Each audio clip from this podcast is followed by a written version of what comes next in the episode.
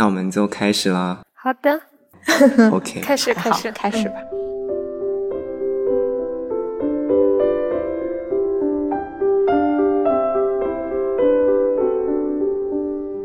总觉得，嗯，还是会再见的，就有一个盼头。但是慢慢的，你回到这个宿舍的时候，看他们的东西都搬空了，其实你心里面有点空落落的。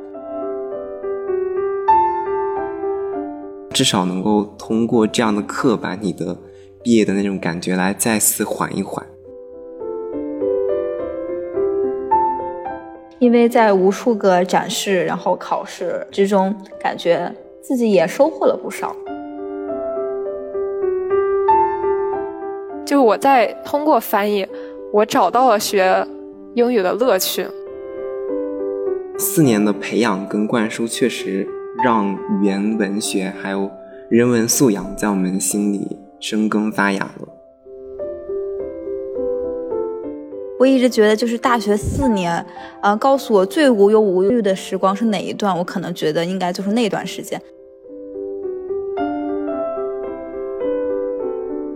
那会儿晚上的天，然后经常是粉色的，那会儿也没有什么课业的烦恼，就一个很单纯的这么一个集体生活。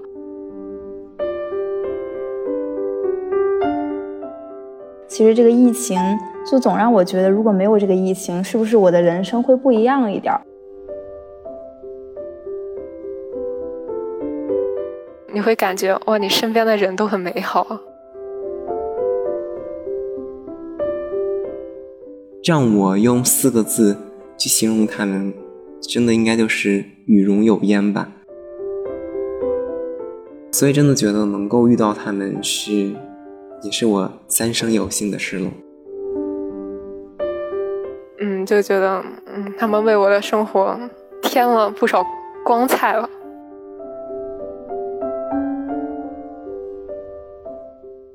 因为只有你心态好了，你周围的一切才会慢慢的顺起来。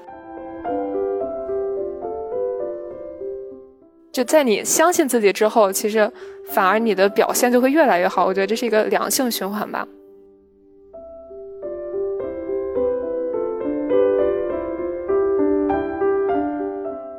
你最后打开了你的牌，你发现，哎，命运给我的牌也不全是烂的。可能好像都在追随着命运的指引，却又感觉无比的正确。就如果时光再来一回，我就不这么胆小了，该去的去。应该还是不后悔的，至少都是。自己体验过的精彩，反正对于未来有信心，也希望能做好。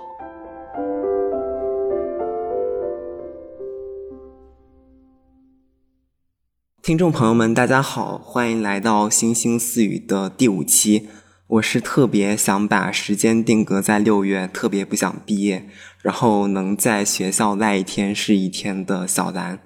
那今天是我的第一期非单口节目，非常开心能够邀请到我的本科两位同学，也是两位朋友，小黄鸭跟大白菜。要不先跟大家打个招呼吧。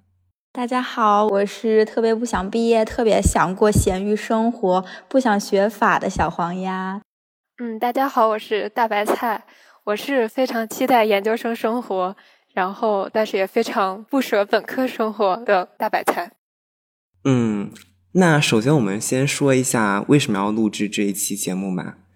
嗯，时间过得确实真的非常非常快啊，不知不觉我们三个就要本科毕业了，对吧？那既然要毕业了，肯定要留下些什么吧，所以录制这一期播客也就非常的顺理成章了，也是我觉得呃非常紧张、非常刺激，然后又很期待，也是非常有意义的一件事情。然后其实。平时跟小黄鸭、大白菜两位同学关系挺不错的，但是也一直没有机会有比较深入的交流，然后互相了解彼此。那也是两位的播客首次亮相了，对吧？可能你们平时也不怎么听播客，然后直接就被我拉过来录播客了，就有没有什么感想？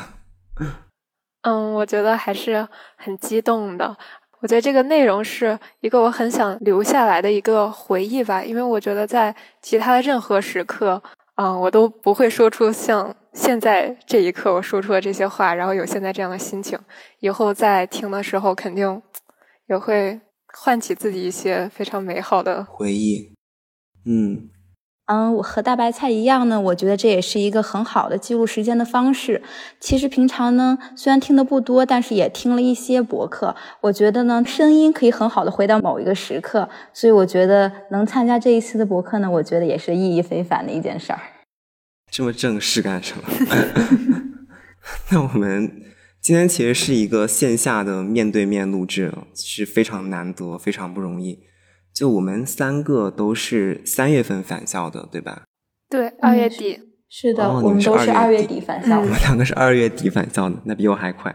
就我们的学校本来是规定三月中旬，然后让大家分批返校嘛。然后我们几个因为各种各样的原因，我是因为考教资，然后你们两个是因为因为我要准备研究生的复试。哦。因为大白菜回来了，所以我回来了。好吧，好感动。结果刚好呢，那几天北京疫情严重了，就是我快我回来之后的那几天，导致剩下的同学就无法正常的分批返校了，就也是很遗憾吧。就上回见到他们的时候，还是在上学期，然后下次见到的时候，可能就是在专八的考场了。嗯，虽然说今年的毕业典礼是线上了，但是。我觉得比起很多一些没来得及返校就在家里蹲的同学们，我觉得我们三个已经是非常非常幸运了。就至少我们班还能够一起自己拍毕业照，然后有机会穿上学校分发的学士服。然后我还挺喜欢那个本科生的那个学士服的，嗯，然后还有那个属于我们文科生的那个粉色领子。就是，然后我每天看到操场或者说草坪上拍照那些毕业生，我就是根据他们。的领子来辨别他们是文科生还是理科生，还是说工科的学生。他们是下面就是那个颜色也是不一样的，然后也可以区分本科生还是研究生还是博士生，就有一种在寻找同类的感觉。我觉得还蛮有意思的。就可能毕业还是需要这种穿戴整齐的仪式感吧。嗯，然后我平时最近就没事儿会在操场散散步，然后看看书，然后。白天都在寝室睡觉，然后享受宝贵的文科生活。就是其实到现在还是没开始收拾行李的，就想等明天之后，呃，宿舍只剩下我一个人了，再慢慢收。可能会过一周左右的独居生活吧。就东西还挺多的，但对我们来说，真正其实留校的时间最多也就十天左右了。嗯，那在最后这段本科的在校时间里，就你们会觉得明显的感觉到自己马上要毕业了，马上要离开这所学校了吗？或者说你们是最早从什么时候开始感觉到自己要毕业的呢？嗯，我可能说实话，我现在还是没有一个特别强烈或者是明确的一个离别的一个愁绪。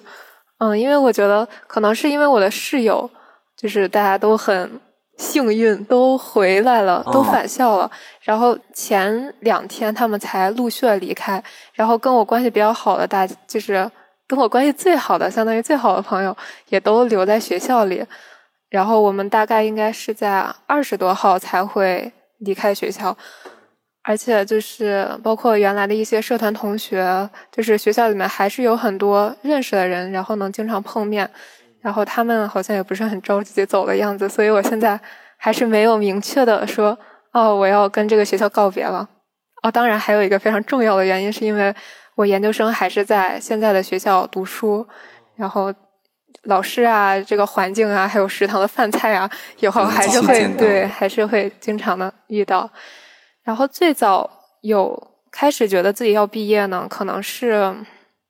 去年的这个时候。因为去年的六月十八号是我们考专四的时候，然后我们考专四的当天是一七级的毕业典礼，然后因为进学校接触的第一批学长学姐，然后带我们参加各种活动啊，然后带我们了解大学生活，就是这批学长学姐。所以当他们走的时候，我就开始觉得，哦，好像除了我我的同学，然后就是学长学姐们，他们要离开了，好像马上好像也要轮到我了，这个样子。都成为了这个学校，对，我们都变成最大的了，都本科的。对。后来我考研的时候，就是慢慢的就是专注在考研这个事情上，然后包括毕业论文的写作，就是也没有太多想。然后第二次感觉呢，有毕业的感觉，可能是在写致谢的时候，会觉得哦，我好像是要给我的大学生活画上句号了。我要通过一个写作来总结一下我大学经历的事情、遇到的人。然后这可能是第二次，然后慢慢的就一直是到现在了，就是随着同学一点一点离开，但是我也还没有收拾行李，所以。可能不知道什么时候才会有特别明确或者特别强烈的感觉吧。那你先说还是我先说？我先说吧。啊，行，那你先说吧。可能也是因为跟大白菜一样，我们在这个学校还要再待上个几年，所以我感觉就跟这个学校告别的情感倒没有很强烈，但是就是觉得就是就像是留在这个学校的留守儿童一样，就感觉你要一个一个的告别你的朋友们。嗯，不过其实可能也确实是我们都在，然后也一直过得挺开心的，所以也没有特别强烈的感觉。但是就是说到跟毕业的这种感觉，其实呃。也也有第一次，是因为当时呃大白菜他们考完研，我记得他们考完研的那个晚上，我当时是不太舒服，然后然后又加上那个感觉到哎他们考完研了，这个事儿要结束了，我们马上要进入这个告别倒计时了。然后那天晚上我痛哭了一场，我也不知道为什么会哭，就觉得好像从那天之后，呃我们好像就要说再见了，特别是跟有一些人，你觉得可能以后再也不会见了，所以这个时候的感觉就还挺强烈的。但是后来吧，就写毕业论文呐，什么事儿，就觉得哎，好像跟以前也没有什么不同，也不会觉得好像要告别了怎么样。包括我们最近送走两个室友的时候，我们就是跟他们说再见的时候，好像也没有那种特别想哭的感觉，因为总觉得好像下个九月他们又会出现在这里一样。但是哎，但是但是慢慢的，你回到这个宿舍的时候，看他们的东西都搬空了，其实你心里面有点空落落的。对。然后特别是最近，我们又要准备各种文件呢，什么什么的，虽然挺烦人的，是的，是的，但是你还是能感觉到，哎，你一点一点的从这件事情里面抽离出来了，就慢慢的有这种毕业的实感。嗯，不过跟小安一样，我现在也不怎么收拾行李，因为我觉得就是，当我把这些东西都打包好，当我把一切都总结好了，我可能就真正的告别了。但是我只要能再拖一天，那我真的在这里再多赖一天，能赖一天是一天，是。所以差不多就是这样的感觉，而且我觉得就可能还有一个原因，是因为我们这一届受疫情的影响，然后我们英语专业是没有考专八的，然后专八是拖到了是下半年或者说明年，然后就是跟这些同学们肯定还会再见一次，是的，然后包括我们的毕业典礼也没有办，然后学校可能明年会为我们补办一个线下的，对，就是总觉得嗯还是会再见的，就有一个。盼头对，比较乐观，还是挺乐观的。是的，而且感觉现在这个科技也这么发达，大家要是想见，就是打个视频啊什么的，好像也并没有很难。但是可能，而且就是其实咱们大四课就不怎么多了，好多人就一直没有怎么接触过，对对对，有可能就现在不太有实感。哦，那其实对我来讲，我到现在也是一个比较恍惚的状态，就是我觉得。我离别的状态也是一阵一阵的，要看自己是处于一个相对清醒还是相对麻木的状态，或者说要看自己平时比较忙碌还是说比较清闲，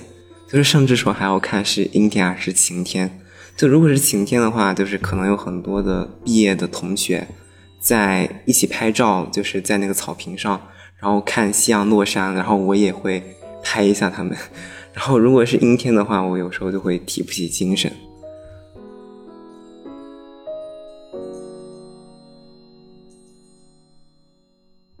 其实，在去年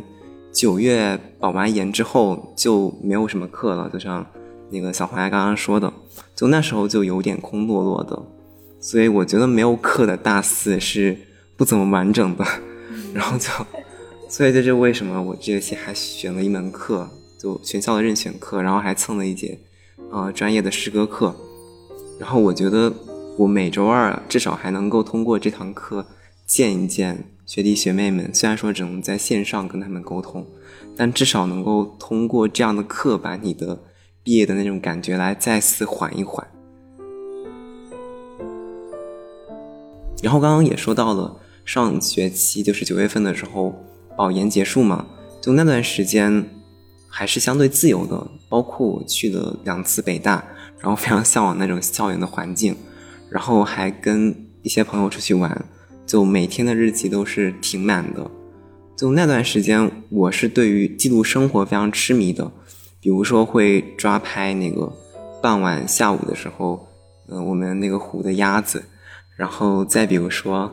呃，在餐厅吃到的家乡的味道，会特别特别的开心。当时甚至给自己记了一个本科毕业前要完成的一百件事，当然没有详细的记哪一百件事，就有这样一个想法去记录下来。那段时间我有很多很多的，呃，时间去思考自己人生的走向，然后也有很多时间、很多精力去回顾自己四年的历程，所以那是一个相对会怀旧的阶段。嗯，然后就感觉到自己是一个毕业生了，嗯，然后其实还有一点就是我大三保研的时候嘛，就五六月份经常会去跑那个打印店，然后跑办公室。到大四呢，不就没有什么课了，就不需要再像呃之前一些期末复习周一样去打印店打印一些纸质的复习材料了。然后那一刻就有一种空荡荡的失落感，就感觉到自己又离毕业又近了一点点。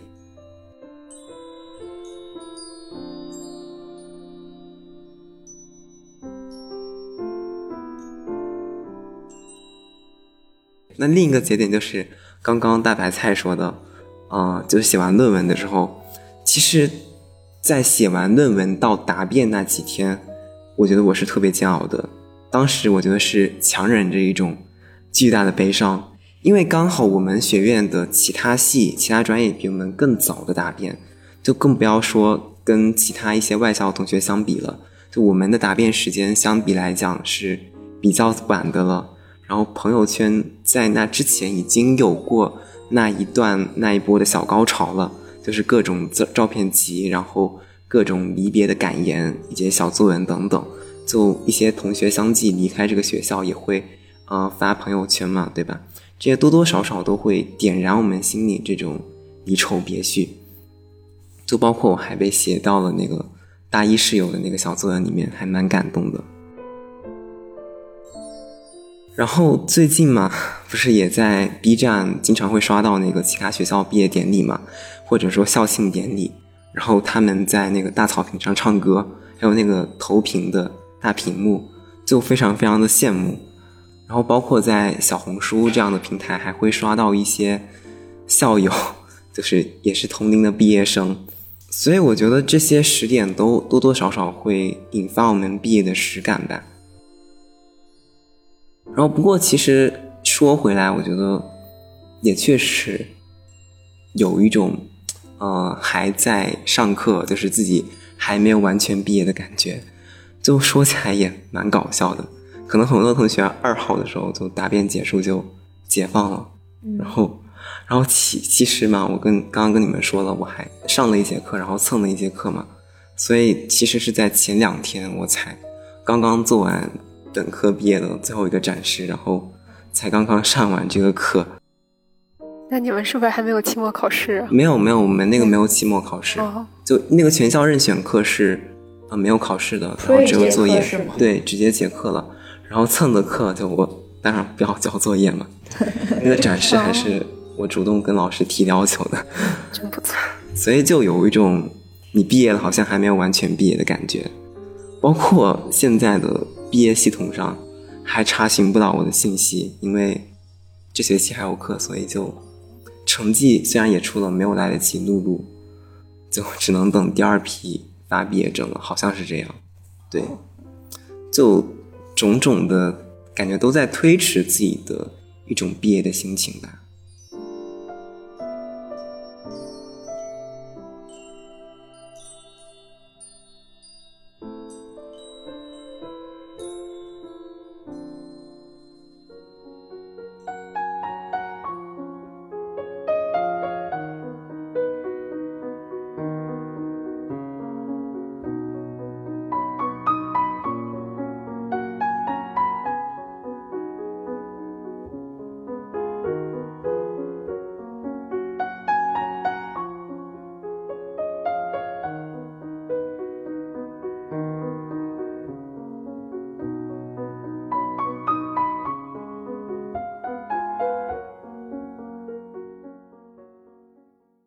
那其实我之前跟辅导员聊天的时候，他有说，就是他之前是带研究生的，然后现在是带本科生，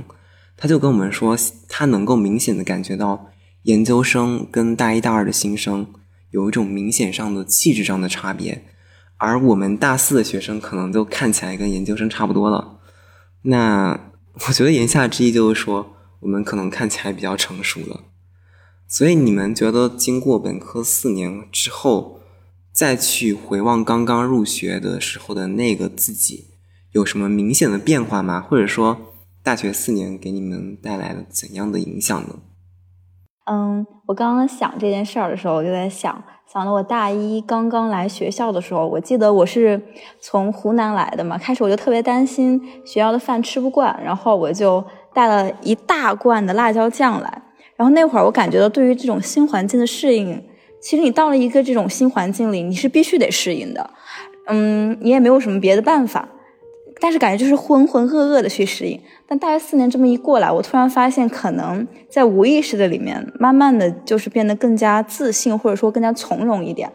也就是说，也就是说，不不管你是面对什么境地，你感觉到好像你更有底气去面对这样的东西了。还有就是去参加一些实习，以前我根本就不敢想象，就是你可能会出去独立的去面对一些独立的工作，或者去跟人家交流。因为其实，在家里你一直是被父母保护的很好的这样一个状态，然后出去以后你会发现，哎，其实自己一个人也能应付得来。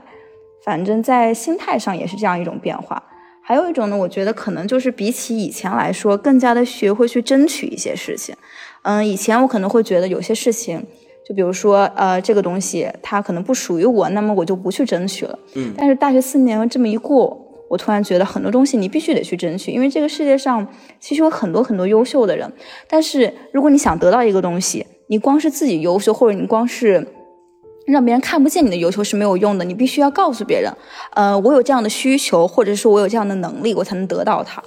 嗯，反正比起大一来说呢，我觉得可能大四的自己，我可能更敢去说说明自己的一些诉求，我可能更善于向大家去表达一些我的愿景之类的。然后还有一些别的，比如说小变化，可能就是大一的时候，我觉得，哎，我英语还行，但是可能也不能说我能到什么样的地步。比如说，我感觉跟人家交流的时候，我其实还是有点磕巴。我觉得，哎，我英语有这样好的水平吗？但是其实你后来，嗯，无论是去参加实习，还是你被迫的去交流的时候，你会发现，哎，其实也还行，也也不赖，其实也能说下来。嗯。然后或者是说一些呃人际交往方面的。嗯，可能以前你会觉得你是去被动的社交，但是呃之后呢，你会觉得你要更加的主动的去接触一些东西。但是其实说一个反向的吧，就是我感觉比起大家可能在大学里头就变得更加的外向相比，我可能在某一些情况下我会变得更加的闭一点了，就是就自闭一点。但是这种但这种变化，我觉得。我觉得对我来说是挺好的，因为可能我以前去做一些事情的时候我不太考虑后果，那么我现在可能相对来说我会更加的沉淀下来或者内敛一点去思考一些问题，然后就是哎三思而后行嘛，可能这就是当时您说的辅导员说我们越来越像研究生了，哎有些东西你也不敢直接就横冲猛撞了，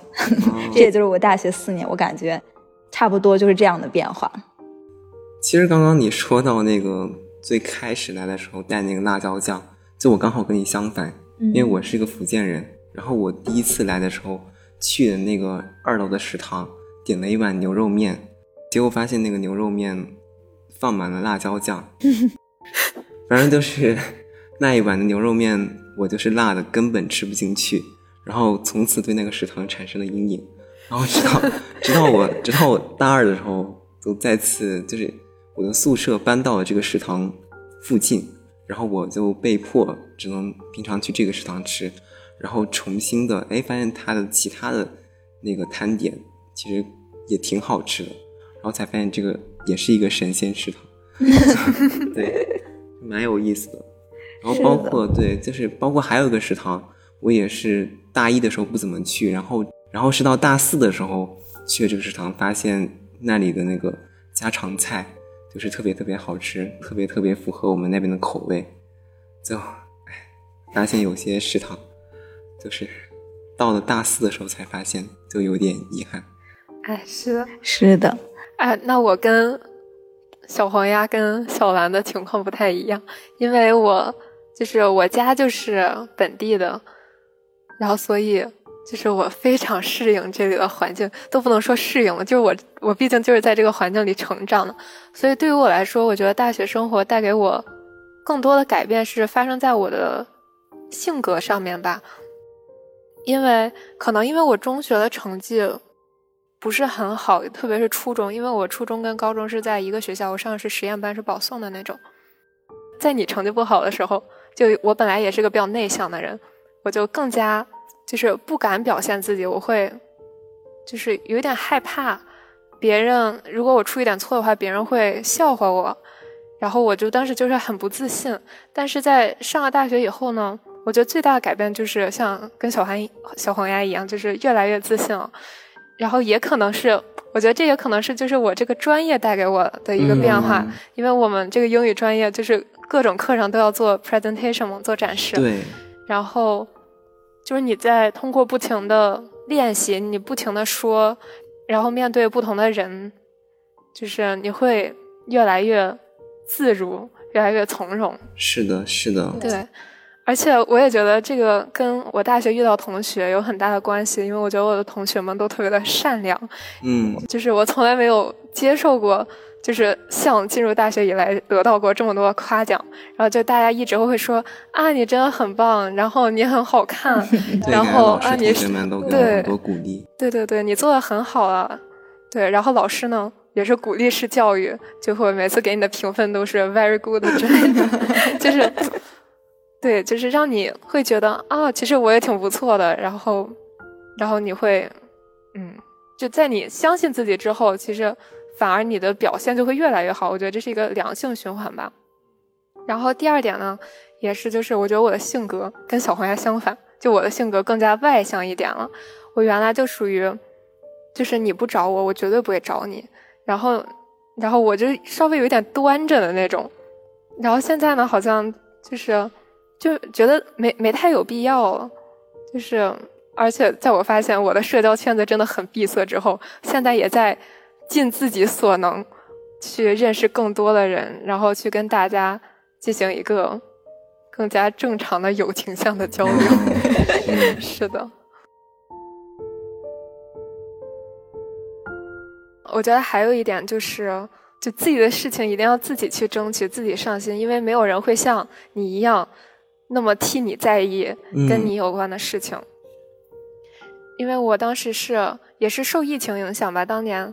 就是大二下学期没有返校，但我大二上学期的那个成绩是出了问题的，然后然后当时那个马原老师给我打错成绩，他给我打了一个 C 加，然后他一下就把我绩点拉低了零点零五，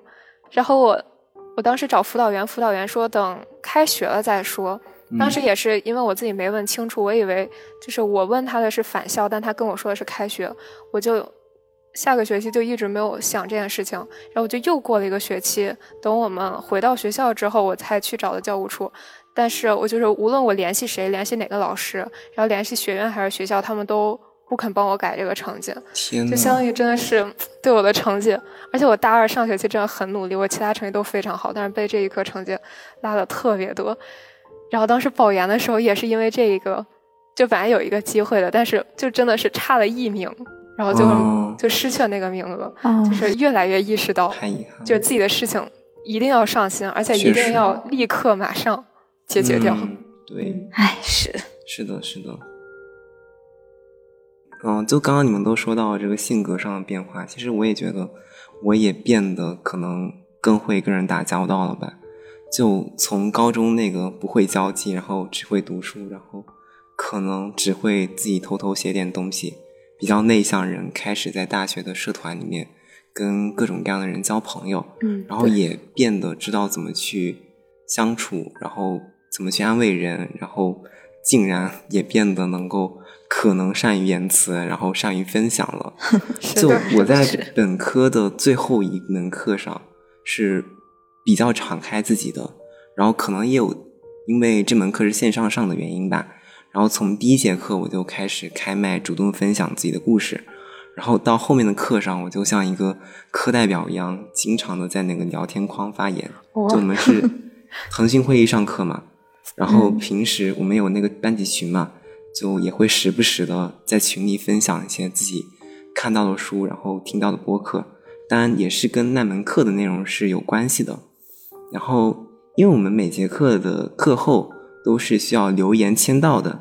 嗯，然后写一下。这堂课上你印象最深刻的地方，然后最后一门课会让我们写上啊，然后最后一节课的时候会让我们写印象深刻的同学哦，然后结课之后老师就把那个每节课呃导出来的那个 Excel 发给了我们，然后我在某天晚上就非常不要脸的，嗯，就是打开那个 Excel 自搜了一下，然后发现有不少同学都。都觉得我课堂上的一些留言就给他们产生了一些共鸣，然后甚至太棒，对，甚至有一些同学会觉得我很会说话。哦，不错不错，真的谬赞了，我觉得。然后第二个，我觉得一个进步就是我 get 到了很多的技能点。嗯嗯，就比如说我在大一的时候，因为给啊学生会排版做推送。然后学会了这个秀米公众号编辑器嘛，啊，原来我最开始是给人写文案的，然后发现这个秀米也蛮容易上手的，然后慢慢的就啊也会了，然后包括也学会了这个 A U 就剪音频的，嗯，当然就是在广播站学的嘛，然后当然还学会了 P R，就这种视频剪辑的软件，嗯，这个 P R 应该是在有一次大二下学期的时候。我们团宣给我们组织了一次线上的培训，然后可能是给各个社团的宣传部部长开的，然后我作为当时，呃，国学社还是师协的宣传部部长，然后就被推去参加这个培训了。社团很重要，对，当时当时是教我们 PS 跟 PR，然后 PS 我是没怎么学会，但是 PR 我最后是交了一个作业，啊，然后出了一个萌新混剪。包括我在大二下学期暑假的时候，还给自己做了一个音乐相册，就汇集了那个大一大二拍过的一些照片。哦，嗯，然后包括在大四寒假的时候，还学了那个 Procreate，是这么弄的？反正就是那个画图的软件。是的，是的。对，然后然后稍微上手了，学会一点点那种卡通画，反正学无止境嘛。是的。希望能够早日 学会这个 PS。然后学会这个 A E，然后能给自己的博客设置一个比较好看的封面。哦，加油！对我现在对它的封面还不是特别的满意。我觉得主要是这两点吧。嗯嗯嗯，对哦，所以说啊，我还挺好奇的。嗯，你们当时在填报志愿的时候有没有做什么考虑呢？就比如说城市之间的选择，或者说在专业上的选择。你们是怎么打算的？当时，嗯，因为我家是在北京嘛，嗯，就是呃，北京的大学也比较多，然后环境也比较好，更是因为离家比较近，然后，所以我大学填报的，就是学校都是北京的学校哦，对，然后专业方面其实。因为我是文科生嘛，可能所选的专业范围本来也就稍微局限一点。然后我想选的第一个方向其实是经管类的专业，因为我父母都是在这个领域就是就业的。嗯嗯。但是由于我的分数差了那么一点，所以我最后来了英语专业。不过英语专业也是我的第二。第二志愿，这真的跟我一模一样，是吗？对。但现在我觉得也挺好的，学英语就是通过表达，然后然后看了更多的书，而且我也不用再受数学的困扰，因为我的数学并不是特别的好。啊，我吧，我觉得可能大白菜是因为他们家在这儿，所以他就选择这样一个地方。但是我可能是因为我们来自一个就是挺小的一个城市，然后，但是我当时就特别不愿意在家乡那省会读书，我爸爸那会儿就说说，哎，你这在省会读书多好呀，就老是能回来。但是我当时就，我记得我准备高考的时候，我就有一个特别坚定的信念，就是我一定要来北京上大学。但具体上北京哪所大学，我当时没想过，早知道多想想了。但是当所以当时填报志愿的时候呢，我就我我是这样一个排序，我首先考虑的是城市，然后是专业，然后是学校。嗯，呃，所以城市嘛，我就锁定了是北京。然后根据我当时的那个分数。我就列了一下，那些那些九八五，那些叫得上名儿的九八五和叫得上名儿的二幺幺，我一看，哎，都不行。好，然后 然后，但是当时我对我们这个学校不太熟悉嘛。然后我们当时宣讲的时候，就有来了一个学姐宣讲我们这个学校。我一看这个名儿，好像听起来挺像那么回事儿的。我去网上一搜，哎，不错，好像跟咱们国家这个政策也挺相关的。那我就想，那就这个学校吧。其实当时我的这个分数。我连别的那些就可以冲的学校，我一个都没有冲。我们学校算是我的第一志愿。然后我我想着是别的学校，万一有幸录取，但去了一个不喜欢的专业，那怎么办？那我就想着，那索性就咱们学校吧。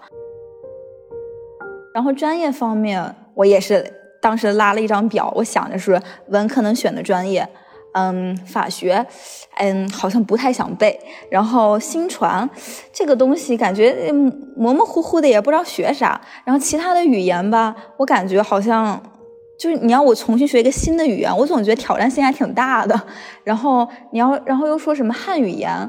我好像也没有那么喜欢语文，然后就排除了所有的。我我就会一想，哎，主科里头我英语好像还不错，那我就选英语吧。然后我就来这个专业，然后所以我们的专业其实也是我在这个学校的第一志愿，也就是我现在的专业是我的第一志愿学校的第一志愿专业。我后来才知道，我们那个省份就是录取文科生。我还是我们那个文科生的第一名，早知道我就去更好的专业了。但是我后来觉得不是这么回事儿。我觉得如果要我去学经管的话，我肯定特别痛苦，因为我跟大白菜一样，大白菜可能数学还好过，我从小到大我数学就就没好过，啊，特别糟糕。我高考算是我的数学高光时刻，考了一百三十五吧，我还烧高香了，因为那年一八年的文科数学特别简单。我当时想想说，哇，太高兴了，我说考了一百三十五烧高香了，然后我以后绝不再学数学。学，然后就来了英语。反正我现在这么四年读下来，我觉得，哎，这专业太好了，就是感觉你就是你怎么走都行。虽然大家就是在知乎上可能说我们的专业，当然跟法学他们也一块儿，众多文科专业都是红牌专业，都不太行。但是我总觉得读下来，其实你说真的说大学，谁就能大学你读出来，然后就告诉你，你明明显显的就有一个什么特别。明确的未来其实没有的，我觉得都挺好的，而且特别是我记得我们当时大一的时候上过一个专业导论课，老师说过说我们的专业有无限的可能，虽然打的是鸡血，但是我觉得哎，我相信了，就这么回事儿。然后我读了四年，我感觉哎，好像也是这么回事儿，就是你进可攻，退可守。你要喜欢这个专业，你可以继续深造，或者你可以就业。你要是可能觉得不太合适，你转一个方向，那么这个专业给你带来的也是注意。所以我觉得，嗯，反正这四年这个选择，我觉得是不后悔的，也是值得。是的，我再插一句啊，就我觉得当时来我们专业还有一个原因，因为我们当时的专业名称是外国语言文学，我真的以为我们是来学文学的，我没，难道不是吗？哦，就我现在觉得更多的是学语言，我当时以为只是学这门语言下的文学。嗯。对，也算是我没有好好的了解。但我一开始是冲着学文学来的。那你为什么嗯之后没有学文学？好问题，因为我发现我的积累不如我的同学们多。我觉得我学那个方面好像没有什么优势，而且我的研究生专业是翻译硕士嘛，就是我很我很享受把。一门语言转变成另一门语言的过程，然后我觉得这也是，就是我在通过翻译，我找到了学英语的乐趣。嗯嗯，对。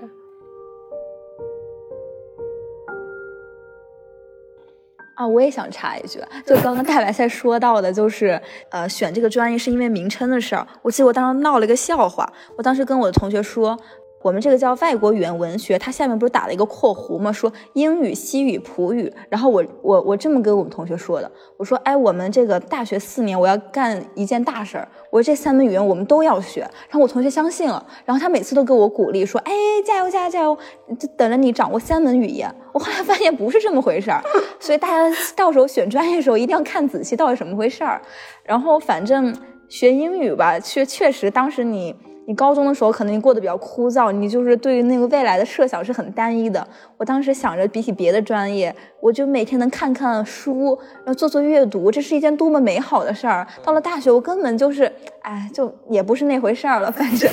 但是，但是阅读可能可能就是无论哪个专业都是这样的。你远观的时候，你会觉得这是一个你想象中特别美好的东西，然后你接触到了它那些琐碎的时候，有些人可能会被劝退，比如我。但是，但是我没有否认哈，我还是挺喜欢这个专业的。嗯，其实你们刚刚说的都给我蛮多的共鸣的，尤其是你们说到那个专业导论课，就其实我高中学的是理科，所以不能像你们在那个报志愿的时候有那么那么多的选择。你现在学的理科？对啊，所以我在报志愿的时候充满文科气质。所以说我在报志愿的时候，其实。才意识到，我喜欢那些专业其实都是文科生才能报的，然后所有的工科专业是被我第一先排掉的，然后经济跟金融是勉强接受的，所以我才跟那个大白菜一样，嗯，英语作为我的第二志愿，然后第一志愿填了那个经管。其实报英语还有点点要曲线救国的意思。其实我最想学的应该是汉语言文学吧。就从小就可能比较喜欢诗词类这样的，嗯，国学的知识，所以我非常喜欢，就非常希望能够去汉语言文学专业。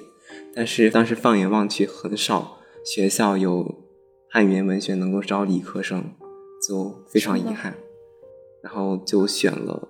英语，就作为我的第二志愿。嗯，其实确实大一的时候还是抱着一些些想要。转系的这个想法，或者说要读一个双学位，呃，学一个经管的双学位，但是这个念头在我大一下学期的时候被我基本上完全取消了。就我发现那不是我想要的，可能一个应专生，一个快乐应专生才是 我想要成为的。大家的设想都是美好的、宏伟的。对，因为刚刚也谈到这个文科本科的这个教育嘛，嗯，就是提到了我们导论课老师说的。啊，就我还记得当时他说，英语是一门以文学为主体的，然后什么什么什么，后面什么什么的专业，就那句话给我留下非常非常深刻的印象。就我会当时非常激动，我去翻阅包括大三那个专业导论课的那个报告的时候，还有包括自己的一些实习报告的时候，就会非常感慨自己当时那颗对文学的赤诚之心。当然现在也还是有的。就是我其实经常会在那个，比如说毕业实习，还有什么专业认识实习这种实习的那个报告上，提交一些不合时宜，然后又发自肺腑的文字。然后大三那次交作业的时候，老师还回复了我，是吗？对，当时应该也是鼓励了我一下，就非常非常感动，所以觉得，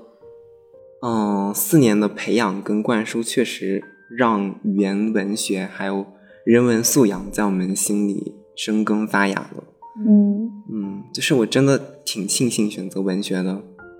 包括我研究生读的也是文学。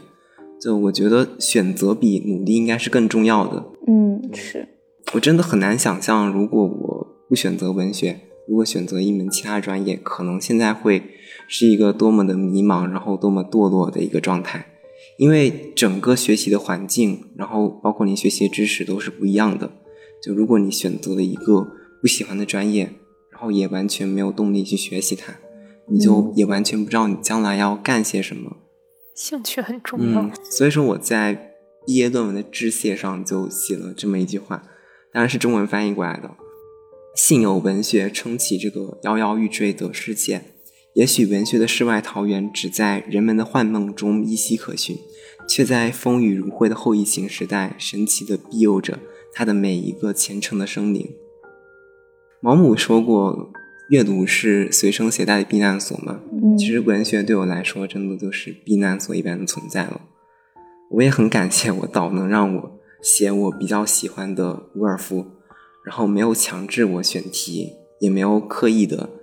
让我的选题朝他的研究方向上去靠，所以说整个写论文的进程也是算比较幸福的。嗯嗯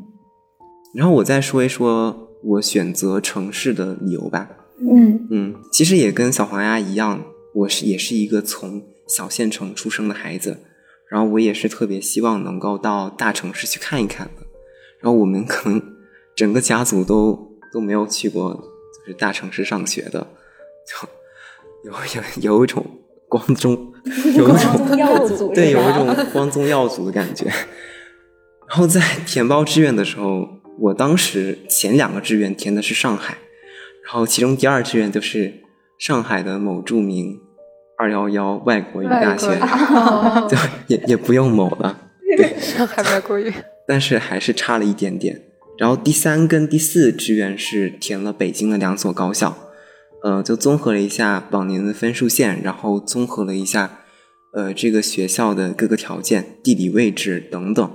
确实，我们学校也很巧，他也到了我们那个小县城去做了宣讲，就很神奇。招生工作做得对，，招生工作做的特别好，然后确实挺好的一个学校，就想起来确实是一个在综合了各方面条件后很明智的一个选择了。嗯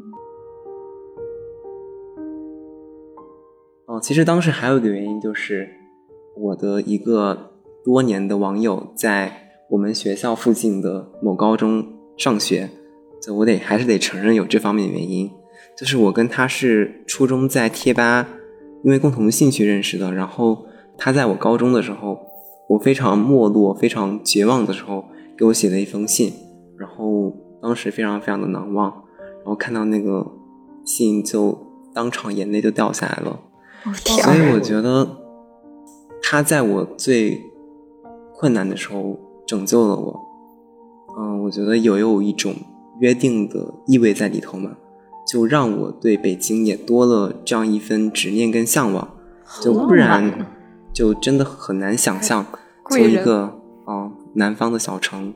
然后跨度这么遥远的距离来到一个呃非常陌生的城市，对，就是对，可能对于初入大城市的我们来说，还是有点点难适应的。对，如果嗯，确实，可能刚来的时候会觉得，哎，有一点不适应，但是但其实很快又能适应，因为这里都是你的同龄人，然后大家都挺好的，然后你就会发现，可能也算是因为我们还在象牙塔里面，我们没有真正走入社会，感觉校园里的生活还是比外面要好适应一点。嗯，嗯，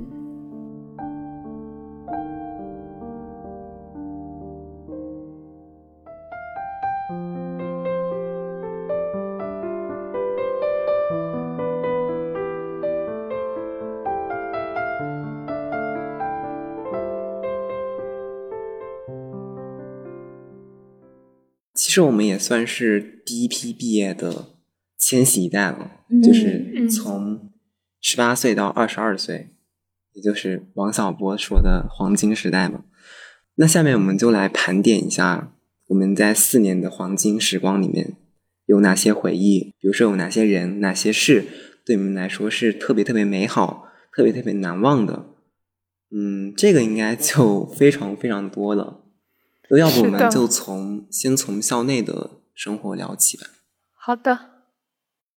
我觉得可以分为四件事情吧。第一个是大一的军训，第二个是国庆游行的那次训练，嗯，然后第三个呢就是我的社团活动，然后第四个就是我考研时期的一些生活。然后其实这四个事情基本上都跟集体活动比较有关系。所有在这些时间里面出现的人，基本上都是我大学里面非常非常难忘的人。先从大一的军训说起，军训的时候就我很幸运，被我当时的教官选选为那个国旗班的一员。然后，因为我们学校人挺多的，新生得有三千多、四千人，嗯反正就几千人。然后被选为那不到十个举旗的，我就真的觉得哇，好骄傲，好骄傲！就是突然感觉，就是从我从踏入校园的那一刻，感觉就是挺直了身板的那种感觉，觉得他为我的大学生活垫了一个非常好的基础。对对。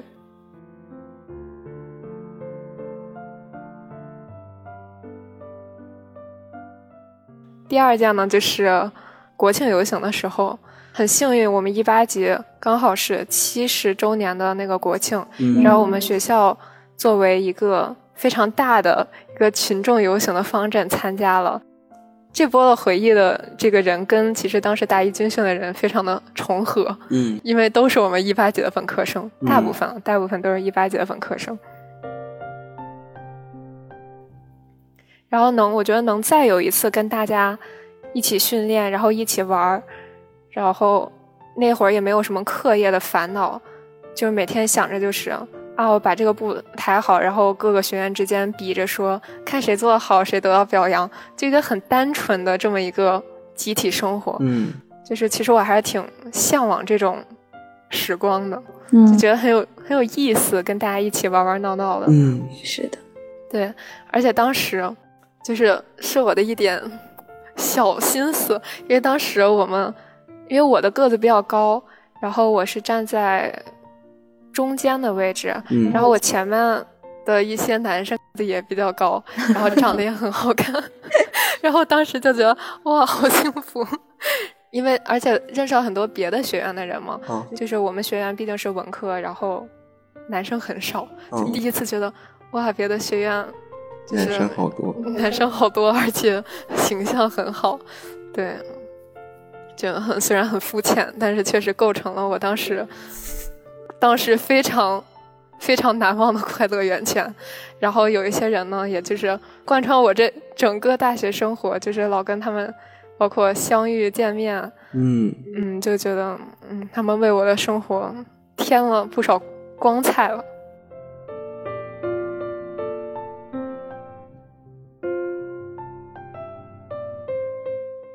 跟大白菜一样，其实刚刚大白菜提到那个国庆游行的时候，我也觉得还挺感慨万千的。我一直觉得，就是大学四年，呃，告诉我最无忧无虑的时光是哪一段？我可能觉得应该就是那段时间，那应该是大一下和大二上的那段时间，是吧？然后那个时候，因为我的个子比较小，所以我就不能跟我的室友大白菜他们站一块儿。然后那会儿呢，我就站在比队伍的靠右的那个方向。然后我周围的人呢，对我来说全部都是全。新的，然后，但是你要迅速融入一个新的集体，不然你就是孤单一人，没有人说话嘛。但是我后来发现，就是你在新的环境里，你好像也你被迫要去认识一些人，然后，然后也因此结识了一些我们学院别的专业的人，然后我也觉得大家也挺不错的，现在见面也会打招呼。然后在那个时候呢，也遇到一些还不错的别的学院的人，嗯，后来吧，也也有交集，然后。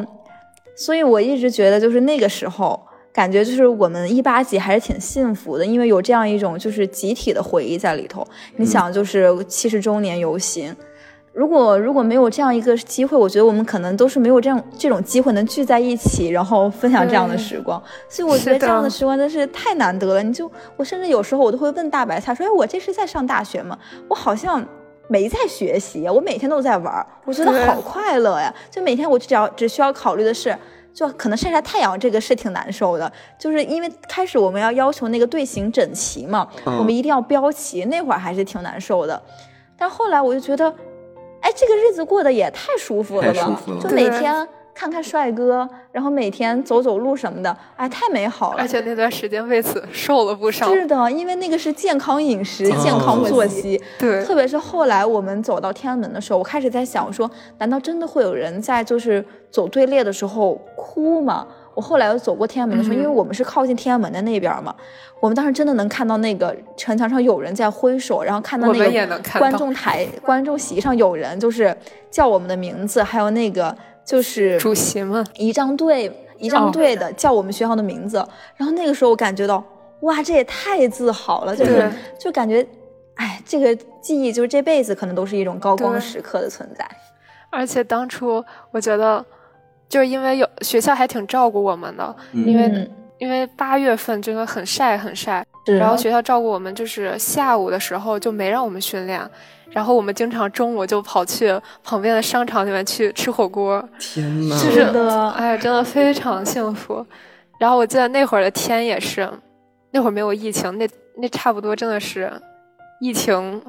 爆发前的最后一段时光最后的最后的彩虹。对，然后那会儿晚上的天，然后经常是粉色的。哇，就很浪漫，而且我们去操场的时候，那会儿经常会有人就提前放歌，然后我们在那儿排队，然后听着那个歌，然后就大家站在一块儿，然后全是夏日的感觉和六神花露水的味道，所以我们现在每次闻到那个味道，就感觉回到那个时候。对对，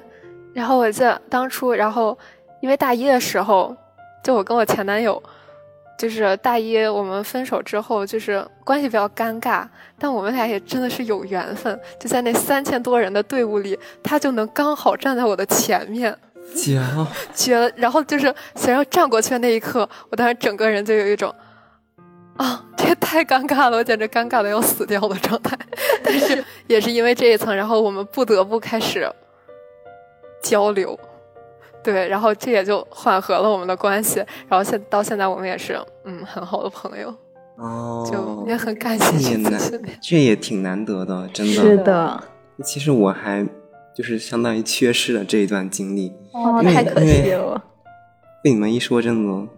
感觉有点遗憾，是吧？对对对，就我缺失那段经历，是因为我出去打比赛了。哦，我当时对，因为我在。我们的那个象棋就是棋牌协会里面嘛，当时我就跟我们象棋队的那个一些成员一起去呃上海参加了一个全国的象棋比赛，那最后呢，啊也还得了一个不错的成绩吧。虽然说最后一轮比赛是输掉了，然后也因为这个输掉了，可能就拿不到那个大师的证，嗯，就差了一点点。但是也确实因此认识了不少很好的，就外地的天南海北的一些棋友，所以我觉得找到志同道合的朋友，对各有各的好处吧。是的，是的。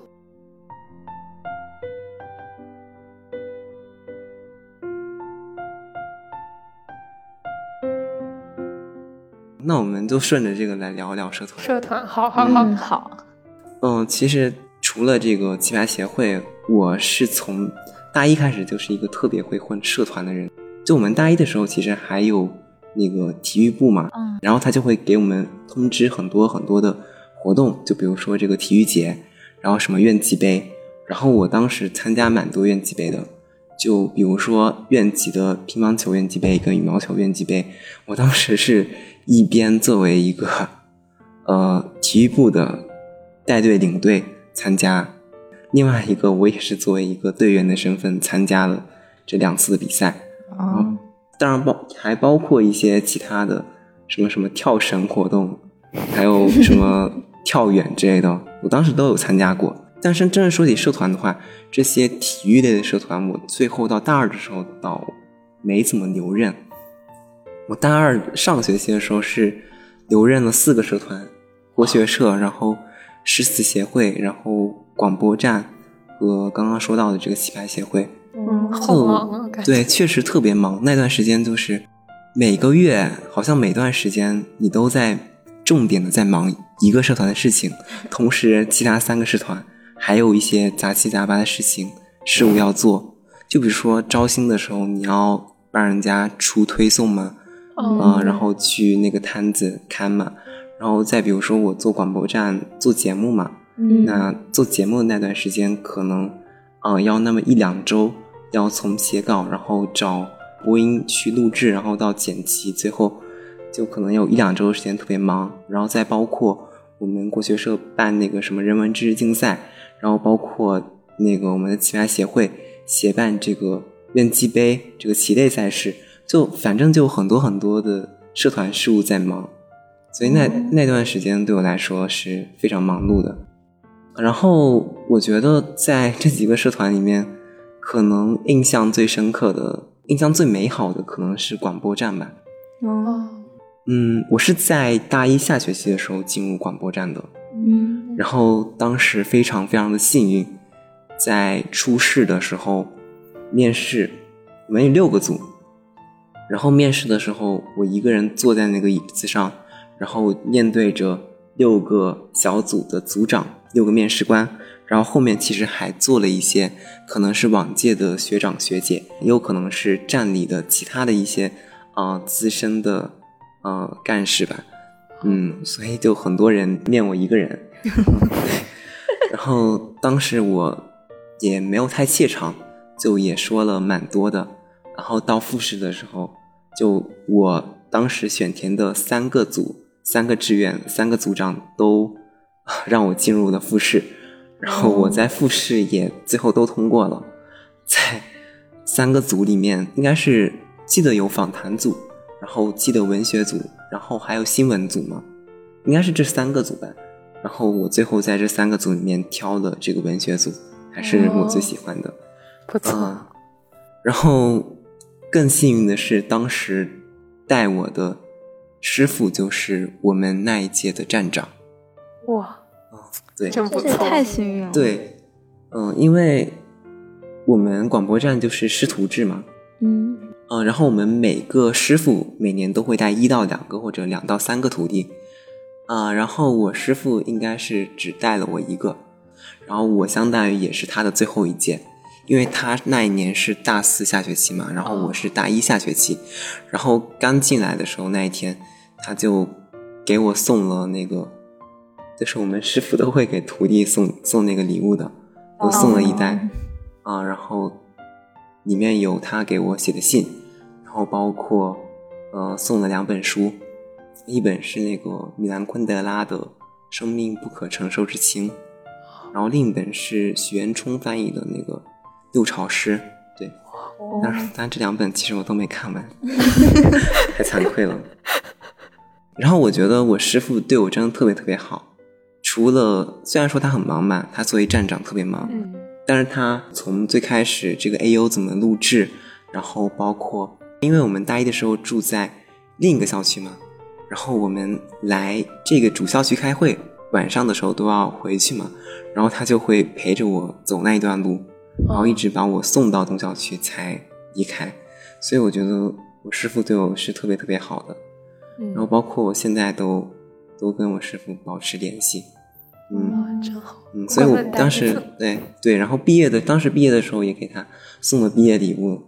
嗯，应该是送了我自己拍的照片，一个相册，哇，对，然后还送的啥，有点忘记了啊。然后 对，当时还给他写了一封信，对，因为他之前给我写信嘛，嗯，所以所以等我毕业的时候，对我师傅也给我寄了这个毕业的礼物，哇，就不过还没到，哇，对。真不错。是的，确实蛮不错的。对，所以广播站真的是我在众多社团里面，仍然现在回忆起来，仍然感觉非常美好的一个社团了。嗯，嗯确实对，虽然说我到大二大三的时候，一方面也是因为疫情的原因，慢慢的有点脱离这个社团了，但是到大四的时候，我还会反过来去跟现在的一些学弟学妹们去联系。嗯，嗯，这可能是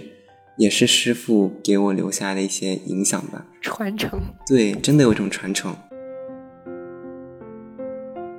哎，那我觉得我跟你就是很不同。你说的都是兴趣类的社团，我感觉我大学参加的基本上都是职能类的社团，嗯就是学生会和青团。然后其实我现在哎听你说，我感觉有一点可惜，当初没有加一两个。兴趣社团，对，就虽然这么说啊，但是我确实是非常喜欢我加入的社团的。嗯我就说一下那个青年志愿者服务团吧。嗯我们社团，我们部门然后承包了很多学校比较重点、比较大型的志愿活动。就首先呢，就是通过这些活动得到很多锻炼。然后我也觉得，就是你通过这样服务，然后接触不同的人，帮助不同的人，然后你自己可以收获很多快乐。是的，然后我记得我们当时有一个有一个项目是，就是关爱一些残障的儿童，然后每个周末会去那个小孩子的家里面，然后陪他玩儿，带他做作业呀、或者是教他一些包括嗯数学呀、语文啊，就这种，相当于给他做一个家庭辅导这类的。然后那个孩子呢，就是虽然我们是一对多，就是我们很多志愿者对一个孩子，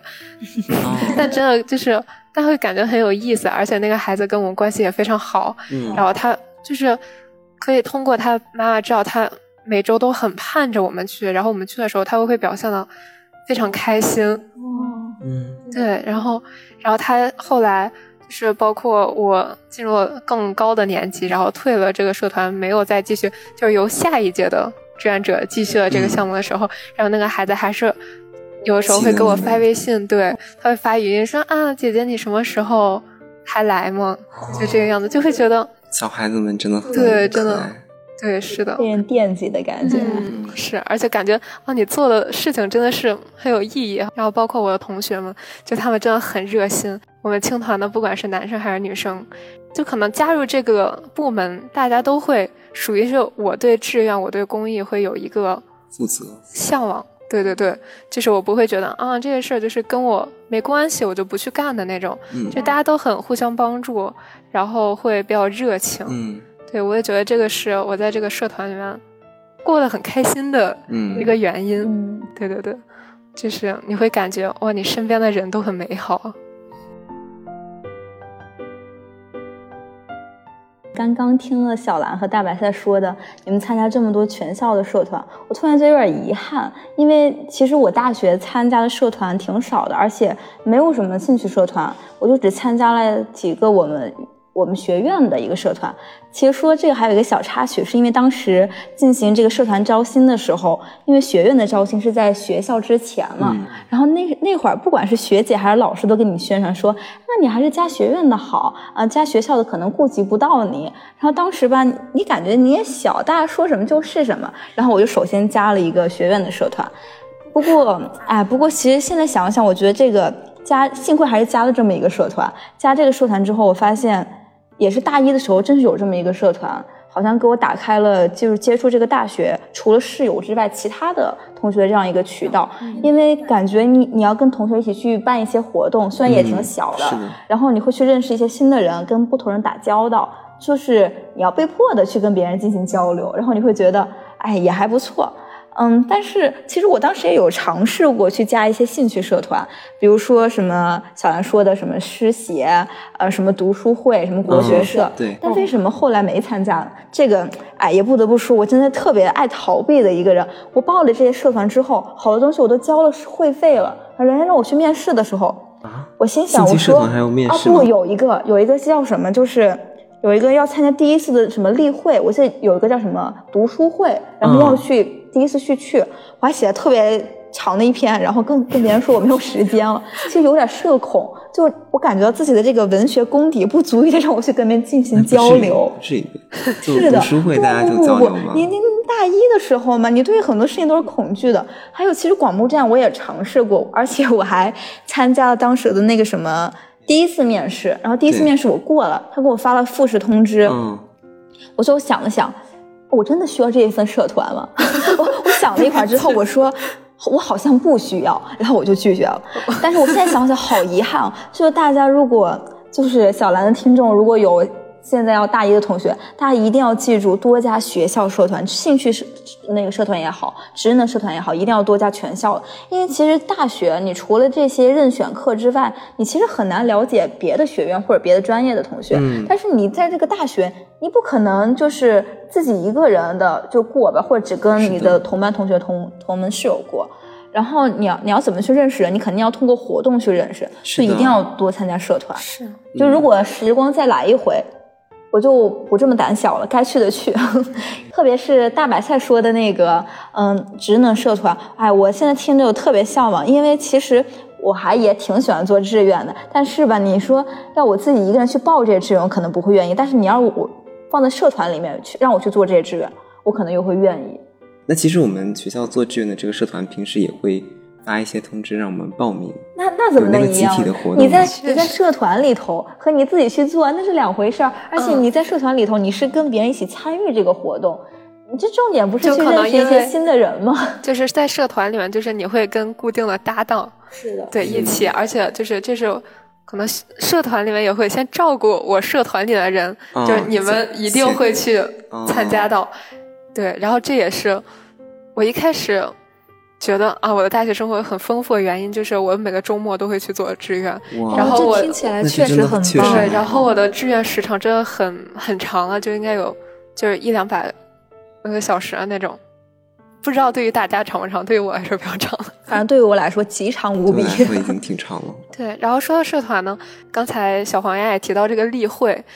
我觉得例会还是很重要的。因为我为什么提到青团，对青团印象比较深，是因为我们每周都会开例会。对，就虽然可我们广播站每周也是。对，就可能虽然在你比较忙碌的时候，你好像会觉得这个例会